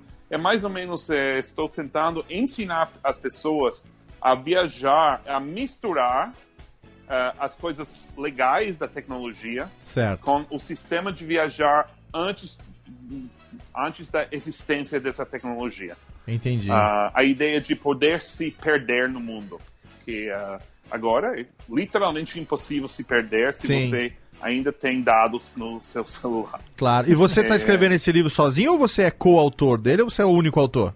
Não, eu sou, infelizmente, o único autor. Não tem nada Ah. mais difícil do que escrever um Ah, livro. mas que legal, bacaníssimo um contrato de um livro desse. Pô, muito, muito legal, Sérgio. Então, ainda falta a editora brasileira que vai publicar. A gente está começando a vender no Ah, Brasil agora. excelente, É, excelente. mas imagino que vai sair no Brasil, porque alguém vai querer aproveitar é, os meus é, seguidores lá no YouTube. é, Tem que sair. e publicá-los. Você ainda, ainda, ainda pode é, ganhar o. o- o é, não precisa pagar o, dinheiro do tradutor para a edição portuguesa, você mesmo pode fazer se quiser. é, isso não, isso não. Eu, eu sei, eu tô brincando porque eu sei o trabalho que dá. Eu, eu, eu não sou mais, não trabalho mais com tradução. Trabalhei muitos anos com tradução e, e sei o trabalho que dá, por isso que eu tô te provocando, porque é dificílimo, né? É, Mas além disso, eu não acredito que quem é americano pode traduzir para o português. Hum. Eu acho que você deve Obviamente. traduzir para o seu idioma Sim, natal. sim. É a mesma coisa que eu querer escrever um livro em japonês. Eu conseguiria fazer uma, uma versão dele em japonês para português, mas o contrário não, não dá mesmo, é impossível. É, é, é como os roteiros do amigo gringo, né? Eu, eu, eh, quando a gente faz, eu sempre passo por, por. Quando eu escrevo, eu sempre passo por brasileiro Sim. antes de gravar, né? É- Você estava, estava fala- falando já so- sobre o canal, eu acho muito interessante. Eu, eu queria saber como é que vocês pensam nas pautas, né? Pra, porque deve ser um negócio meio complicado você ter que fazer um conteúdo que é localizado para um outro tipo de público, né? Que por mais que você tenha contato, já tenha vivido há muito tempo aqui no Brasil, é diferente uh, pela sua própria vivência, né? Inclusive eu vi um vídeo, eu recomendo para os ouvintes que vão, que vão lá ver o vídeo que você fez indo lá na casa do Chris Rock, né? Do lá no Style. Cara, sensacional aquele vídeo, achei sensacional, muito bom mesmo você conversando com o Esse foi o primeiro vídeo que a gente fez sem o Eric. Primeiro Sim. vídeo. É, tem alguns problemas técnicos, mas o vídeo saiu tão bem que, que, que as pessoas nem percebem. O conteúdo é maravilhoso. Eu queria saber como é que vocês fazem, como que vocês Bom. definem essas questões.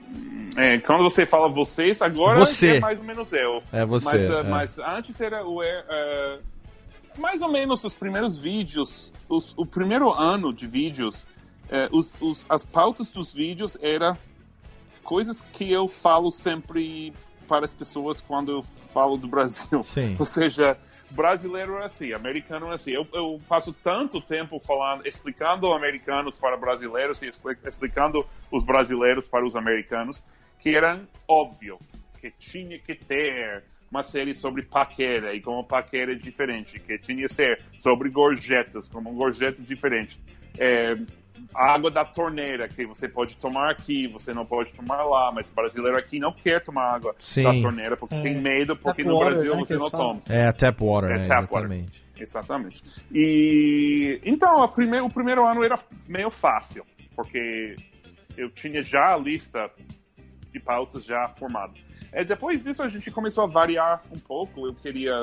É, a gente pensou em. é, a gente tem uma, um quadro de reação, chama Reação Gringa, que a gente bota americanos lá para comentar sobre as coisas brasileiras, música, cultura.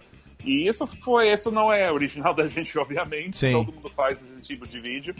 É, mas também é outra forma de mostrar diferenças culturais. E aí é todo mundo pensando em, em ideias, ou seja, eu penso em algo.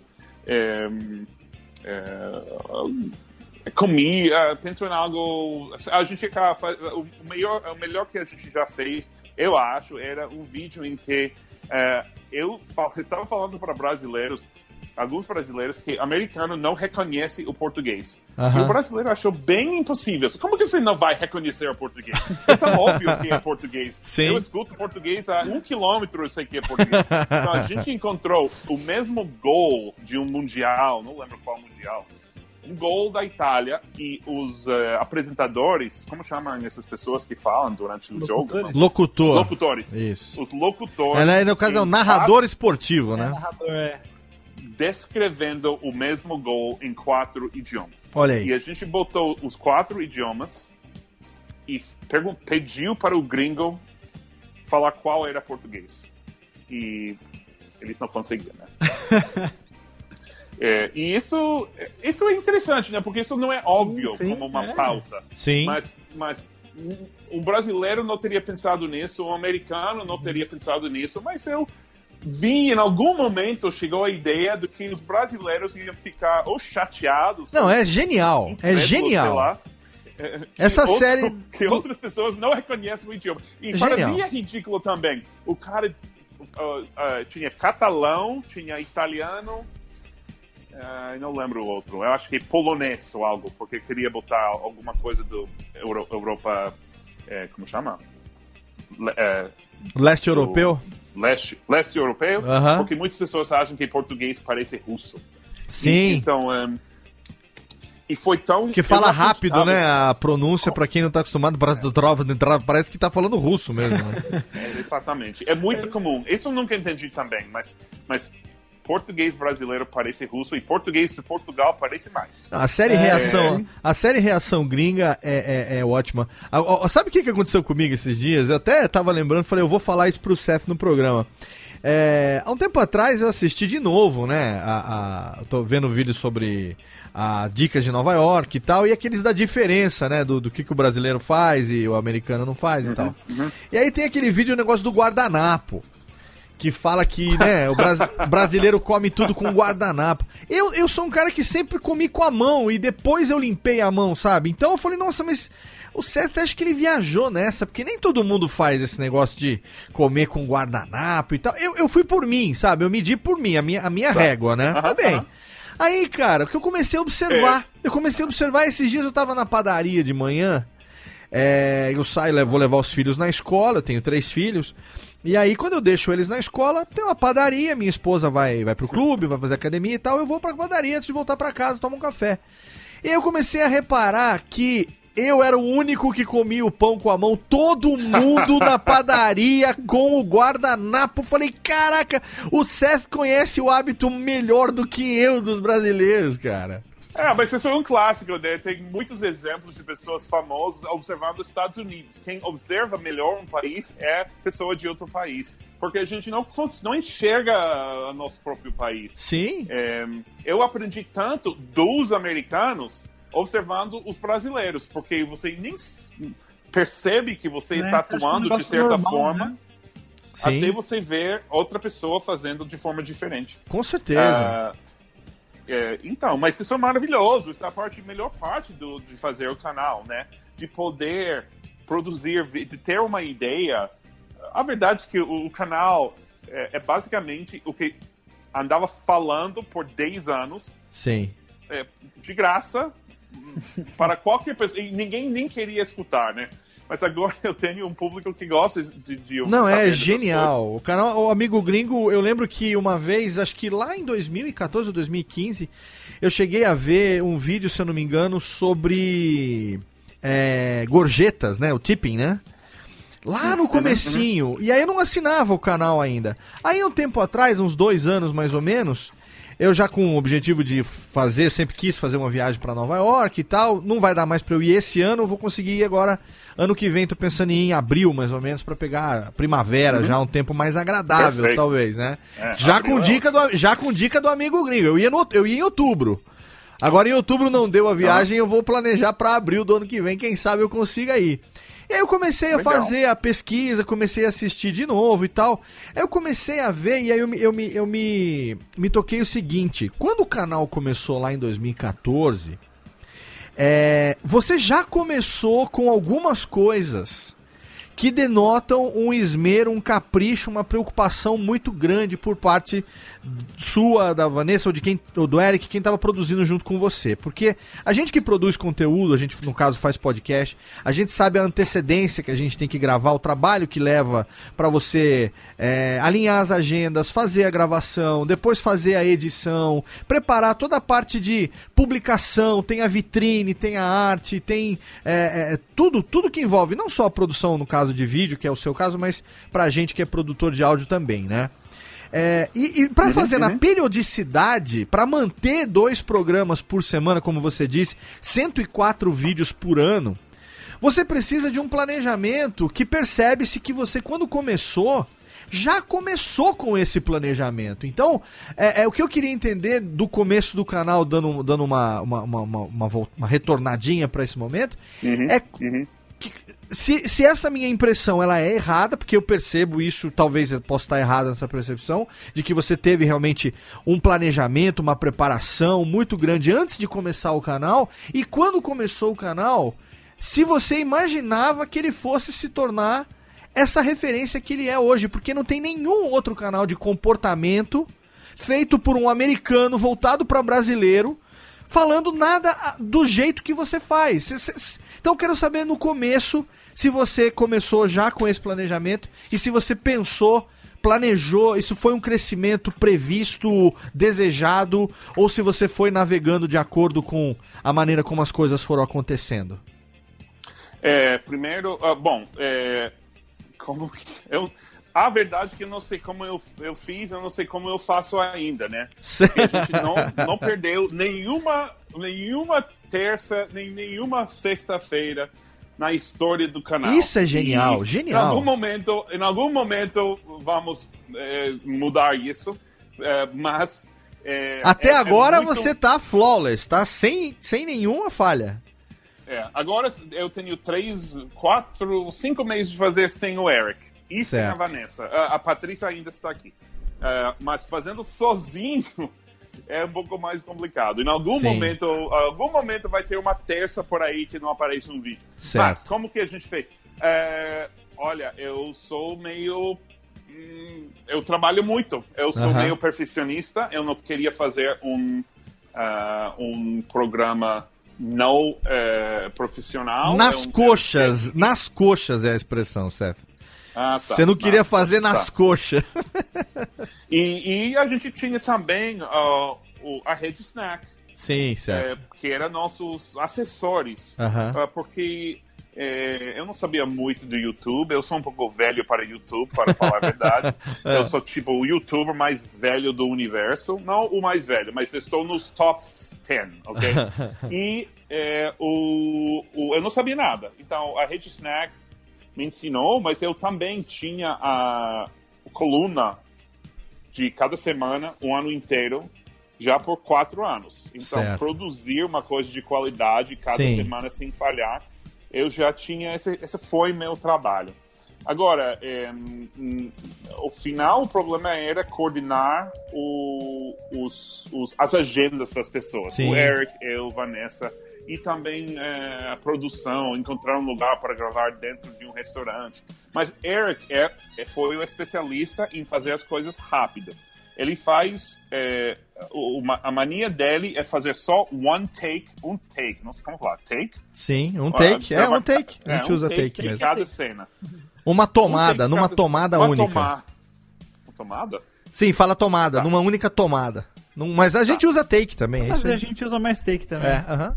É, então, é, parte do crédito é dele, porque a gente conseguiu gravar três a quatro vídeos em um dia. Ah, perfeito. E, e, é, olha, um vídeo em que você só fala para a câmera por três minutos, você poderia gravar 25 em um dia. Com Mas certeza. é, o no- nosso tipo de vídeo, com essa super produção, é, olha, o Eric também e a Vanessa, o- nós três somos pessoas que não gostam de, não gostamos de, de não terminar o trabalho, de, de não.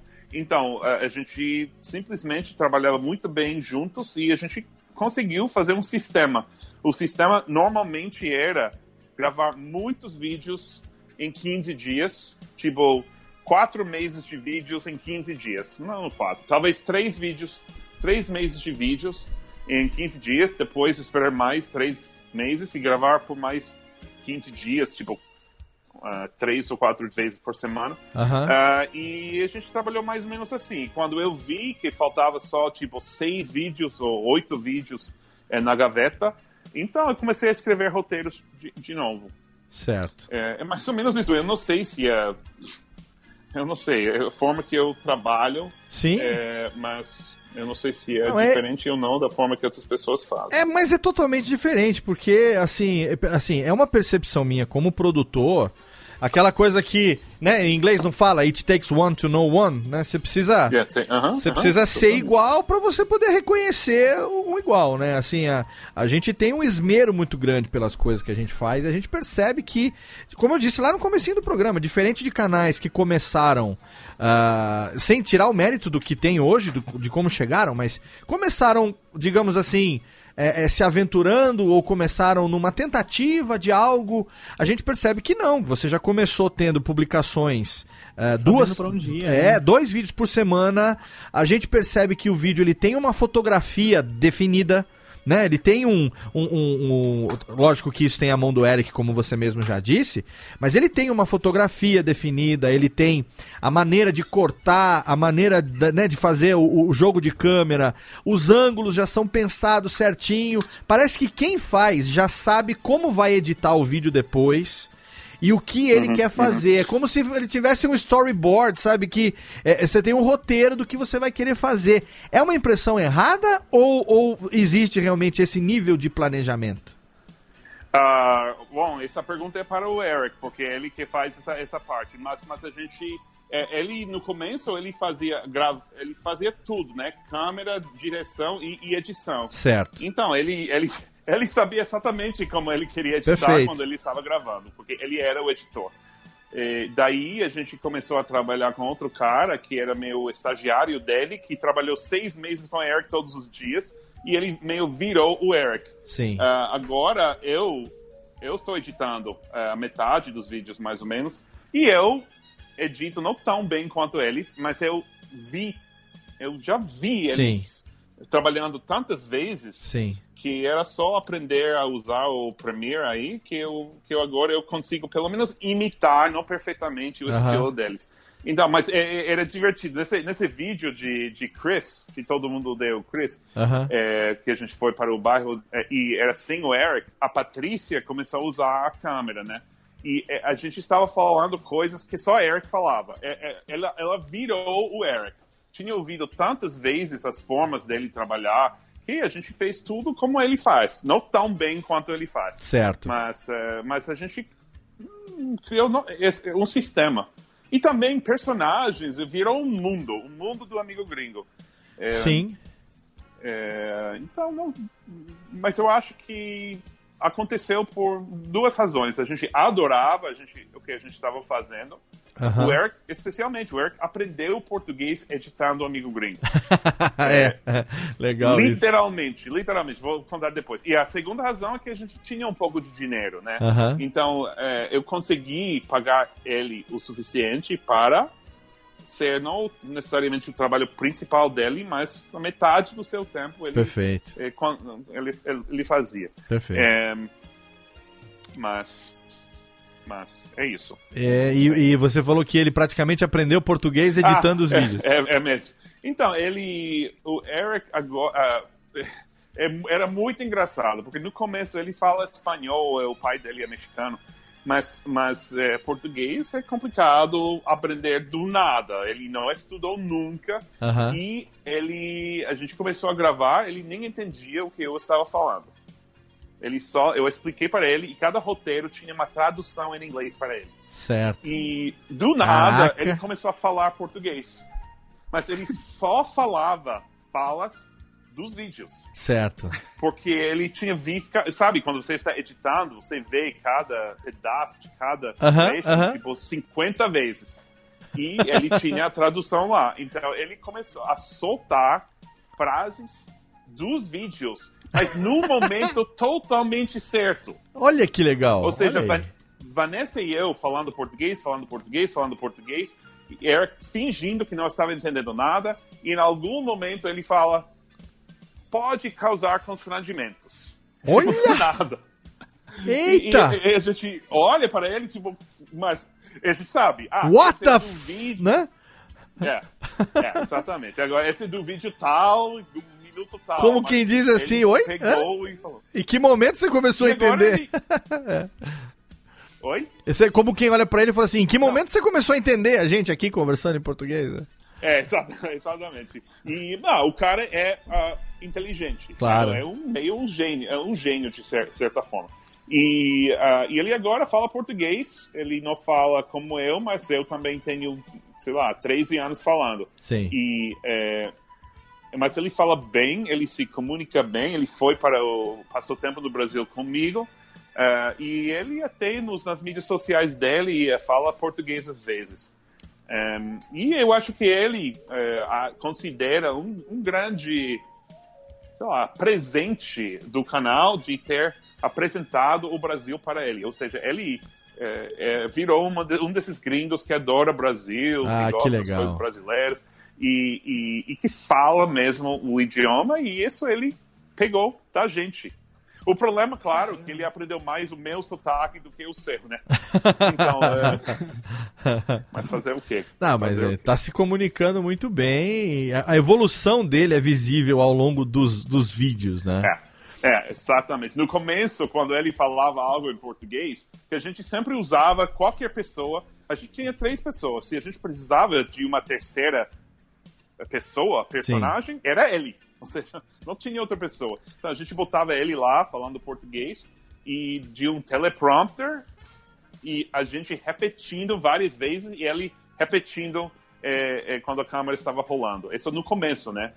Aí, depois ele não, ele conseguiu. Agora a nossa série eh, que chama Tá Fazendo Errado do Aham. 51, ele ele é meio um Silvio Santos nessa nessa série. Sim. É, Eric, Erikio Santos. ele. Santos, mas E ele é muito bom. apresenta o programa como quase como brasileiro, ou seja, ou seja, ele realmente ele aprendeu. O Eric é ótimo, é, é, é, é muito bom. É, é como diria o Silvio, é muito bom, não é bom, é muito bom mesmo. É, ô, ô, ô, ô, Seth, e uma coisa que eu, Ah. eu fico assim, é, é, eu não canso de admirar, é como existe assunto diferente pra falar sem fugir é, né? do core, né, do, do assunto principal, que é a relação é, entre brasileiros e Nova York de alguma forma. Porque Nova York não é só um dos destinos mais visitados do planeta, ele é talvez um dos mais visitados por brasileiros no mundo inteiro. É um- uma cidade que eu não conheço ninguém que diga é, que não gostaria de ir uma vez na vida para conhecer Nova York, né?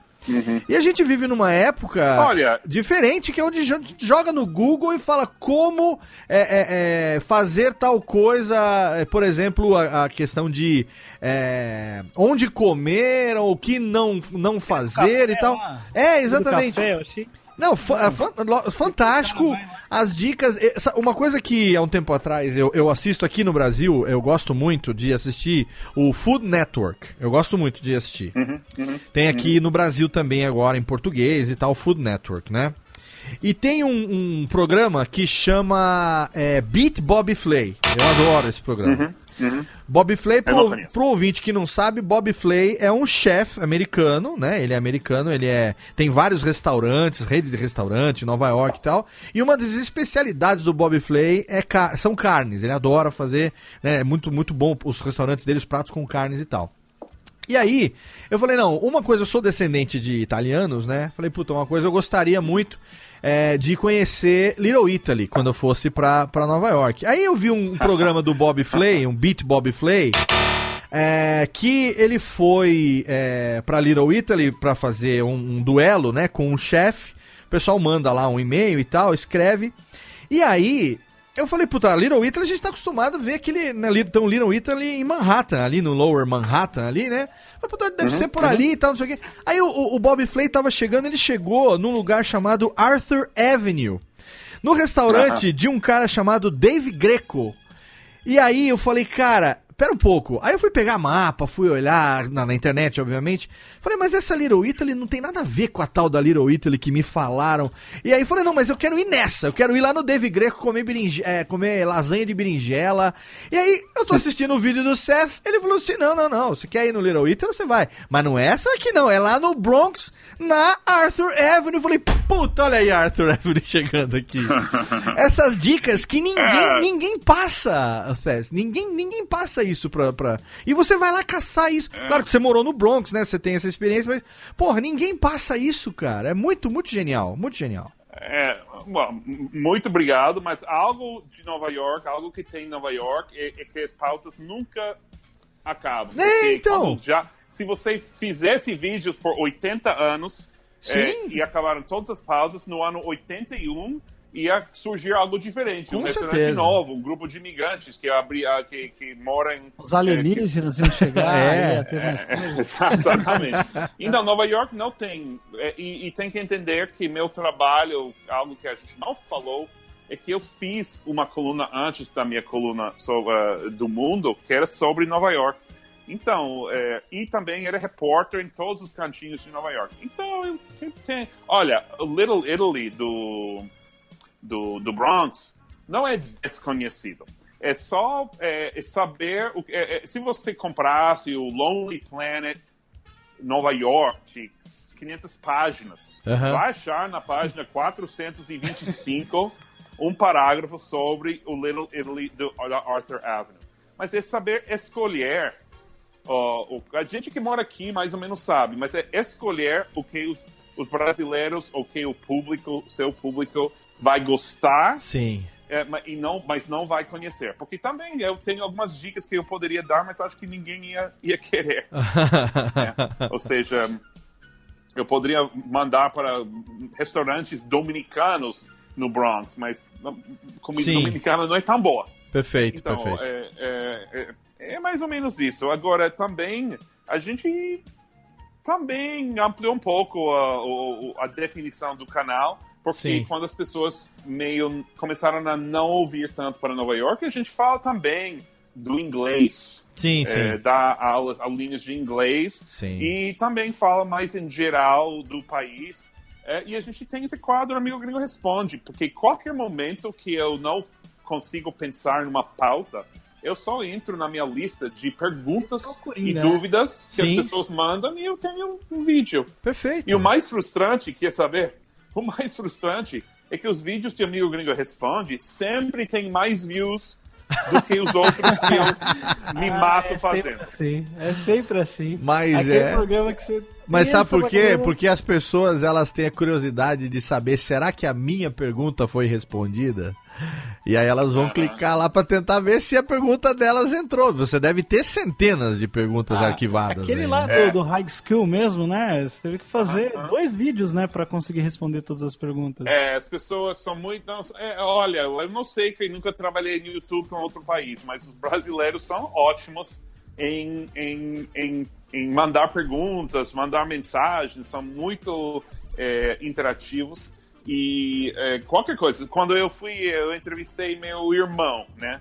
Então, é, porque as pessoas querem conhecer a minha família. Sim. Então, eu falei para meu, meu irmão, confirmou a noite antes da entrevista e eu botei lá no Facebook.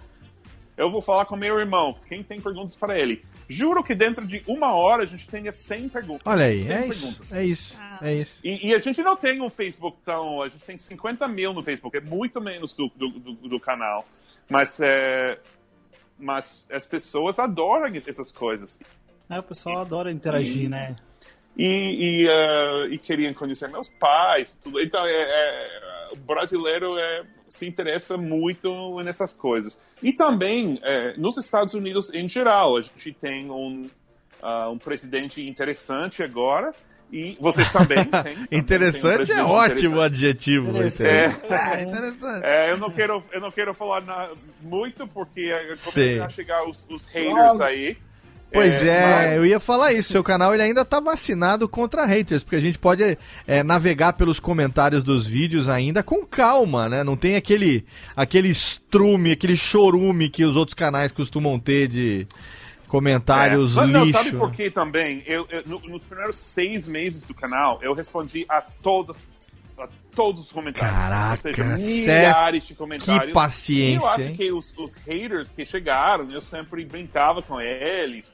Se alguém me xingava, eu sempre falei. é, tinha formas de, de escrever, tipo, me xingaram e eu, eu falei: ah, nossa, eu não conheço essa palavra, isso significa bonitão ou alguma coisa, sabe? Aham. E, e, e tinha jeito. E quando eles sabem que você está respondendo diretamente, a maioria dos haters desaparecem. É porque Agora. eles querem atenção, né? É o que eles querem.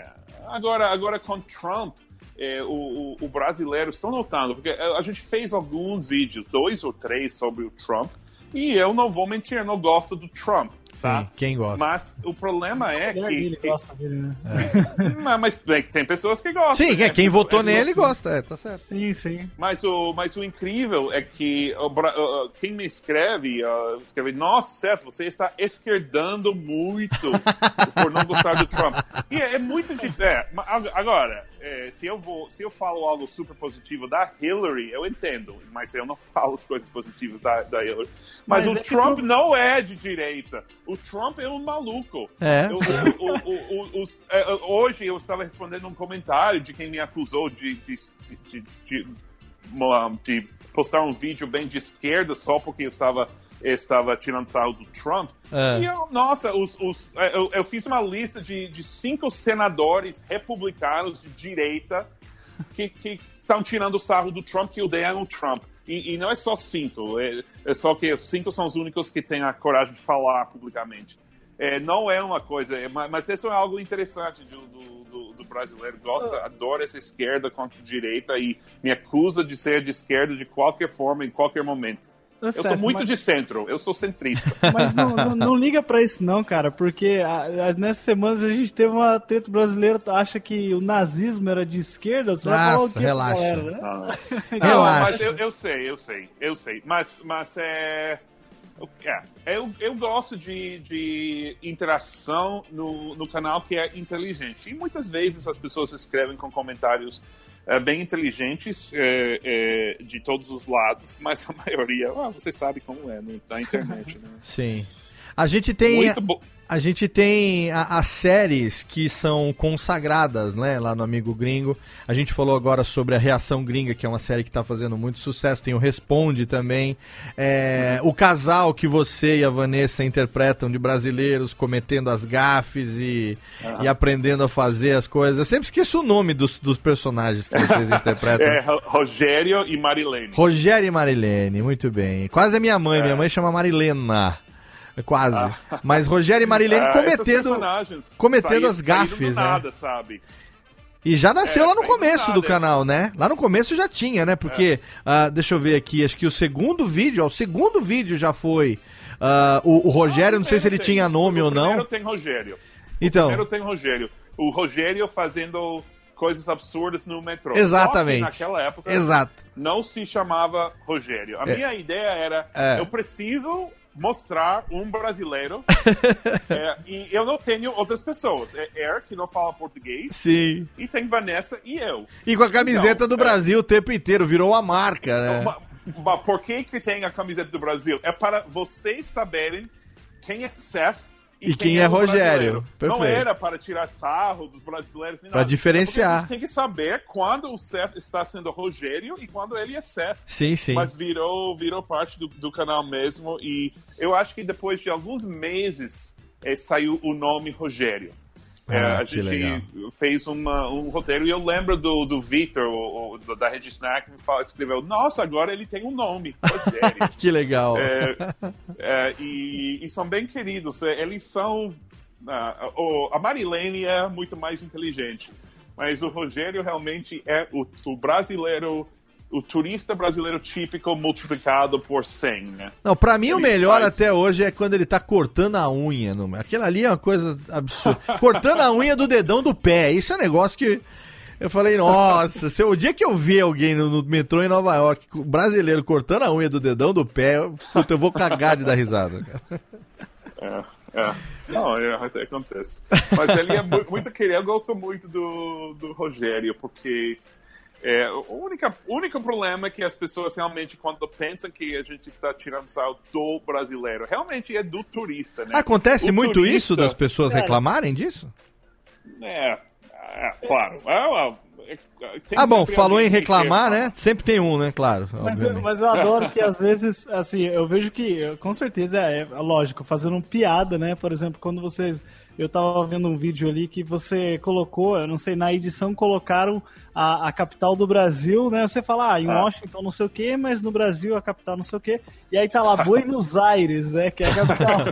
Só de sacanagem, né? Porque muita gente zoa isso, né? Ah, a capital do Brasil. E a é pergunta, Aires. não sei se você lembra, mas a pergunta era um amigo gringo responde, e a pergunta era por que os americanos não sabem de geografia? Isso, É, eu tava respondendo, É bom, explicando. É. É, isso foi que bom que você notou, sabe? É uma dessas coisas que É. eu, eu não, não sei se as pessoas vão, vão ver e vão perceber, mas Eu acho, eu acho legal essas coisinhas pequenas, sabe? Tipo o esquilinho ali do seu lado, brincando. Ah, agora, fazendo- esse esquilo apareceu do nada, foi totalmente não planejado. Tem esse vídeo em que eu estou falando e um, um esquilo aparece Sim. é, ao meu lado e eu nem sabia que o esquilo estava lá e o editor, não, nem foi minha ideia. A verdade é que eu nem tinha visto o, o, o vídeo, nem sabia que o esquilo estava lá. E eu passei esse vídeo para um editor que, é, que mora aí no Brasil e ele botou uh, esse dia, um, como se o esquilo estava falando, né? Botou um diálogo do Balãozinho. é, balãozinho do, do Esquilo falando que. É, mas também isso indica que não só eu, né? Muitas pessoas contribuem para esse canal. É, na edição, às vezes surgem coisas na edição que eu nem, nem pensei. Sim. Não, não está no roteiro. É, mas as pessoas sabem que a gente tenta sempre fazer com pessoas engraçadas e, e é, é sempre bom quando as pessoas percebem, né? Quando eles entendem a piada, porque muitas vezes também é, não entendem a piada porque a piada é ruim e eu fiz uma piada que ninguém entende. Mas tudo bem, acontece. É, é, acontece especialmente quando eu estou fazendo sozinho os, os vídeos é, e improvisando, porque eu faço uma piada que eu acho bem engraçado, Aham.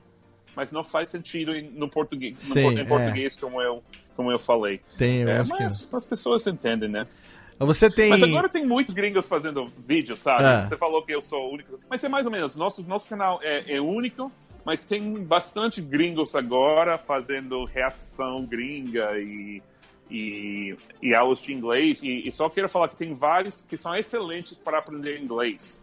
É, quem quer aprender inglês de- é, no, no YouTube, é, a gente tem um grupo de WhatsApp de, de professores de inglês, Mr. Teacher Paulo, o Tim Explica, todo mundo adora. Não sei, vocês sabem quem é o Tim Explica? Eu não conheço, não conheço. cara é não. um. É, o- é, são vídeos um pouco mais simples, mas um cara muito carismático. E sabe que é, ele tem agora, acho que mais seguidores do que eu. Ah, vocês podem entrevistar ele também. Claro. Ele é um cara bem, bem engraçado e é um sucesso no Instagram também. É o cara que tem Ah, eu um talento. Eu já sei. Ele tem um cabelinho tigelinha assim, pretinho. Ele, ele sempre faz propaganda no, no Instagram, não é? Falando dicas de, de inglês, de como falar inglês. Ah, ah, e tal. tem, ah, mas tem o Gavin também, tem o Gavin que é o Small Advantages. É, tem um mundo agora de, de pessoas é, fazendo isso. Só que a maioria deles faz inglês 80% do, do tempo e explicando a cultura 20%. Eu Sim. faço o contrário, né? Ah, inglês sim. às vezes e mas é interessante, né, ter tantos ah, americanos que principalmente são americanos eh, dedicando eh, canais os brasileiros. Eu não Olha. vi, deve ter em outros. eh, Eu acho que a relação, a relação entre Estados Unidos e Brasil é, é bem interessante, porque a gente adora muitas coisas da cultura brasileira. Sim. E é óbvio que brasileiro gosta da cultura americana, porque é, é, adora séries, adora música, sei lá. Não Então é uma, uma- um relacionamento mútuo bem, bem legal e, e, e, ehm, eu não sei se existe entre Estados Unidos e outros países. Pois é, eu, eu vejo que é, o que você faz realmente, se alguém quiser começar a fazer agora, vai ter que escolher uma outra cidade é, e vai copiar a ideia, porque Nova York já é do amigo gringo, não tem jeito. E, puta, cara, olha, se, se deixasse a gente ficaria aqui conversando com você é, put- horas e horas e horas a fio. A gente sabe o quanto você é ocupado mais uma vez. Eu agradeço demais você ter é, ab- aberto esse tempinho pra gente. A gente vai encerrar o programa aqui. Ó. Calma, calma, criançada, porque se foi totalmente fenomenal, ninguém vai ficar triste, não é verdade? Exatamente. Exatamente. Vamos aqui encerrar a técnica. Bota aquela musiquinha do. aquela especial pra gente. Não, chega de bater palma, o anões. Bota aquela do Woody e do Buzz pra gente.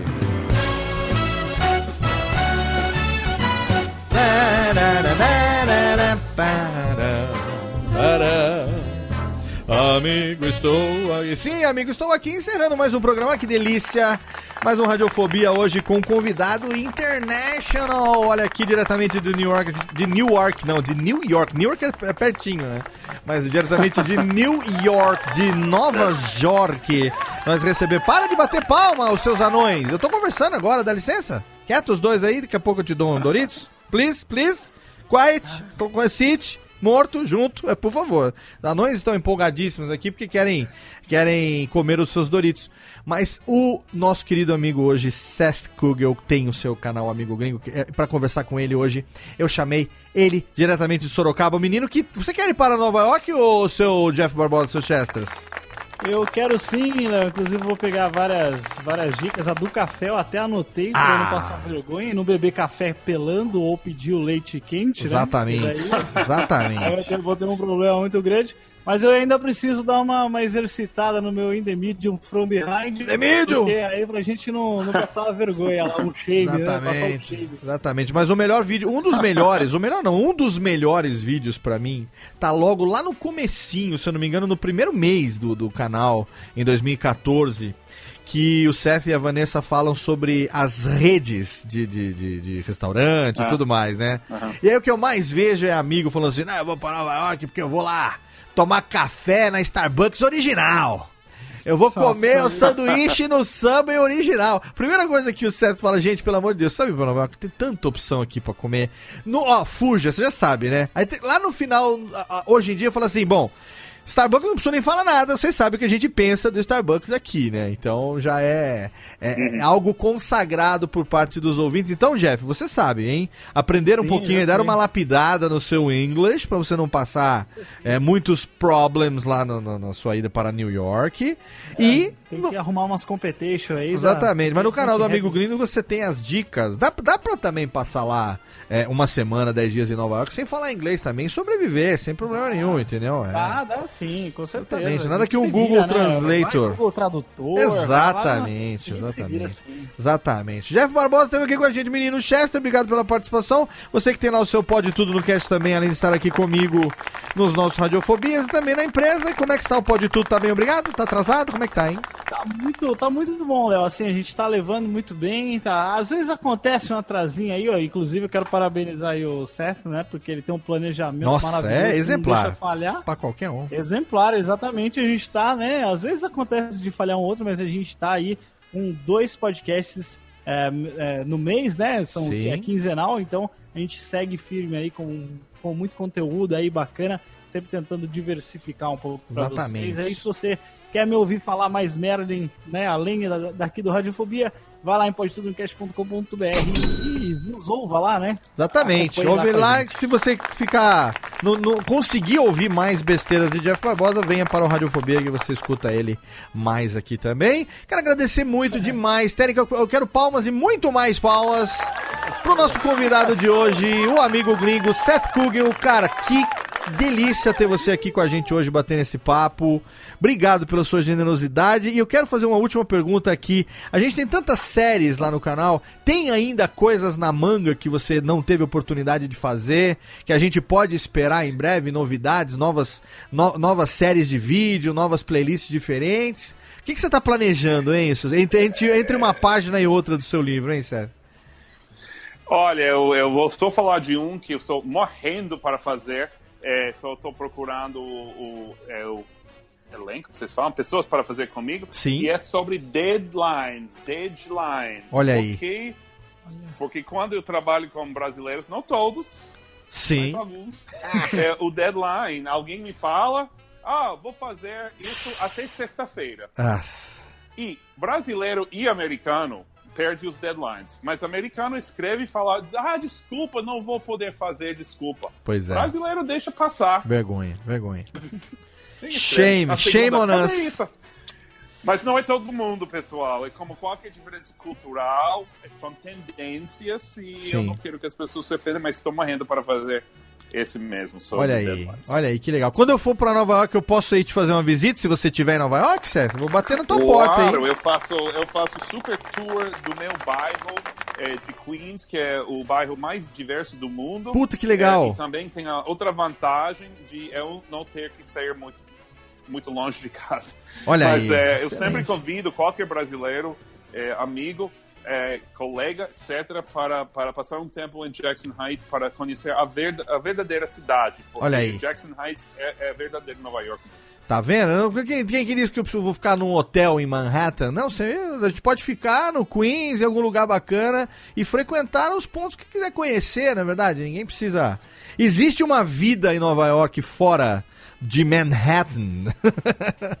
É, é a vida principal de Nova Exatamente. York agora é fora de Manhattan. Vida que não é pra turista, Agora né, virou Um aqui. um pouco chato. É Exata- muito turístico agora Sim. e muito rico. Quem mora em Manhattan agora tem muito dinheiro. Pois agora, é. ótimo. Eu não vou falar para turista não ir para Manhattan. Claro. Mas conhecer a verdadeira Nova York, mas agora é muito no Brooklyn e Queens. Olha aí, eu quero ir E uma Bronx. semana, eu quero ir lá na- no, no verdadeira, na Real Little Italy, lá no Arthur Avenue, no Bronx. Quero conhecer lá o, o Bronx, o zoológico do Bronx. Quero conhecer o Brooklyn, o Queens. Eu quero, lógico, conhecer as coisas que tem lá em Manhattan de legal também pra ver, ver lá Times Square. Gosto, que- quero ver o Flatiron Building, que é negócio que eu queria conhecer também. Em vez de subir o Empire legal. State, acho melhor a gente subir o, como chama o outro prédio lá, o outro... É, é, Rockefeller, O Rockefeller Rock. Center, porque dizem que você subir o Empire States, você fica faltando uma coisa de Nova York, que é ver o próprio Empire States, Empire né? State. Exatamente. Então você sobe no Rockefeller e você É, vai ter... olha, também, também não esqueça que também agora pode subir no World Trade Center, que é Olha! mais alto ainda. É um ângulo diferente. Olha É aí, o Mar legal. Marco Zero, né? Puxa, ó, vai ser um prazerzaço se eu tiver a oportunidade de minha viagem se concretizar. Conhecer pessoalmente meu amigo Seth Kugel, que tem o seu amigo gringo toda terça e sexta. Um vídeo novo no YouTube. Vou deixar aqui o link, Seth, para suas redes sociais, Ótimo. né? Que estão lá é, no canal do Amigo Gringo. Tem o Facebook, tem também o canal no YouTube, obviamente. Instagram você usa bastante também, não? É, a gente tem seu amigo gringo e também Seth Kugel. São dois Instagrams. A gente usa muito. Perfeito. E uma coisa que eu quero deixar aqui também, eu não sei, deixa eu dar uma olhada aqui é, se você está realmente utilizando ou não, mas eu percebi aqui, ah sim, está utilizando sim. Então, você que gosta do trabalho do Seth, você que gosta do Amigo Gringo, eu convido você a ser um Patreon do Amigo Gringo. E olha ali, cadê a técnica? Exatamente, ser um Patreon do Amigo Gringo, você contribuir ali a partir de um dólar, você pode contribuir com o Patreon, né? E você vai ajudar o Seth a aumentar um pouquinho o seu. a- a- o dinheiro que ele tem disponível para poder investir no canal e tudo mais, não é isso? e quero dizer que eh, o Patreon nos salvou, basicamente, porque eu, eu quando a gente eh, perdeu o Eric, perdeu a Vanessa, perdeu a Verba, eh, eu- a gente precisava de dinheiro para trazer eles para Nova York, para continuar com a alto padrão do canal. E as pessoas contribuíram e eh, é ótimo. E eu tento participar. A gente tem bate-papos ao vivo no Telegram e tudo isso. É uma comunidade muito legal. Olha aí. E daqui a pouco vamos ter outro anúncio bem legal, outro benefício vem para o para o Patreon. Não, e olha só, eu vou, eu vou, eu vou fazer o jabazinho aqui, olha só. Você pode ser sócio Agnaldo a partir de um dólar. Se você der a partir de 3 dólares, você vai ser o super sócio Valkyria. Se você der a partir de 7 dólares, você vai ser o mega super sócio Rogério. E, é claro, a partir de 10 bucks, de 10 dólares, a mega super ultra sócia Marilene.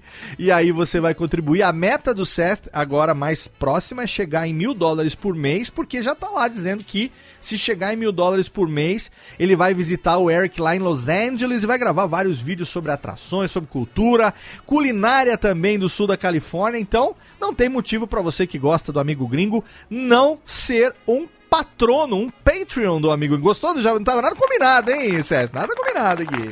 Muito obrigado, eu Olha gostei aí. dessa parte do, do programa. Além das redes aqui, tem mais algum recado que você quer deixar? Tem mais alguma rede, algum link que você quer que a gente coloque no post? Ah, não, acho que não. A gente tem Facebook, ah, Instagram, Snapchat e Facebook são os, principais. Certo. Ah, mas também eu queria também recomendar a playlist eh, Dica Amiga para quem vai para Nova York. Dica Amiga é nossa playlist de lugares para visitar que não são turísticos e eh, mas que são meus lugares favoritos. E ninguém, nenhum desses lugares pagaram nada. Sim. Eu escolhi porque eu gosto. Não, e é, e é excelente porque você tem lá, se você entrar, navega lá no site, no, no, no, no canal do YouTube lá do Amigo Gringo, você vai ver que ele tem, é, deixa eu ver aqui, 2, 4, 6 vezes 4, 24 playlists diferentes. Com todas as atrações diferentes que tem. Tem playlist do Reação Gringa, tem playlist falando especificamente sobre Nova York para principiantes, né? Sobre essa também dica amiga, que são os lugares que muitas vezes ninguém fala. Tem os vídeos especiais do Bronx, que foi aonde eu encontrei esse passeio pela, pela Arthur Avenue, que eu vou ainda lá comer aquele canole original da Arthur Avenue. Ai, sanduíche, aquele sanduíche de mortadela, que delícia. Aquele, é no, é no, no mercado, né? No market, né? Do, do Sanduíche de mortadela é no Mar- Mercadão em São Paulo. Mercadão em São Paulo. Ah, olha aí, olha aí. Ele é melhor em São Paulo do que no, no Arthur Avenue. É prosciutto, é prosciutto. Ah, prosciutto. acho, é. Como- Prosciutto, olha Presunto de Parma. Pres- no- ah, ah, acho que eu vou ter que fazer um belo no regime, né? Emagrecer uns 10 quilos, ir para Nova York e, de- e voltar com os 10 quilos a mais. que foi, Jeff? Pra desemagrecer tudo lá de novo. Desemagrecer tudo lá de novo. Exatamente. Então tem todas as playlists, entra lá no canal do Amigo Gringo e se inscreva não só no canal, como também no sininho para você acompanhar as notificações. Seth, mais uma vez, muito obrigado pela sua generosidade. Foi legal demais você aqui. Sempre que você quiser, estamos à disposição para você. Não, adorei, foi ótimo. Muito obrigado. Obrigado, Seth Google, nosso amigo gringo hoje no Radiofobia. E obrigado você aí, meu amigo ouvinte, né? Você que nos acompanha, você que tá aí no nosso nono ano. Olha só, quem diria, o Radiofobia logo logo tá chegando no seu décimo ano no ar. 2019. A gente está no nono ano, né? Vamos fazer nove anos agora, logo logo, e estaremos no décimo ano. E você continua nos acompanhando. Agora, toda segunda-feira, você sabe, tem um Radiofobia novo no seu feed. Intercalando a cada 15 dias, tem um Alotênica mensal e também um Radiofobia Classics. Você pode mandar um e-mail para podcast.radiofobia.com.br, seguir a gente no Facebook, no Twitter. E você já sabe, queime o filho, plante uma árvore, grave um livro e até logo. Vai, maestro! Tchau!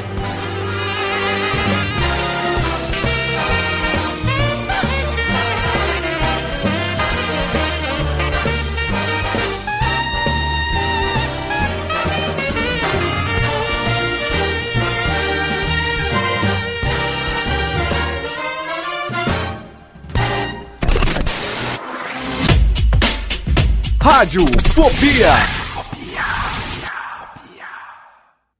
Este podcast foi publicado pela Radiofobia Podcast Network.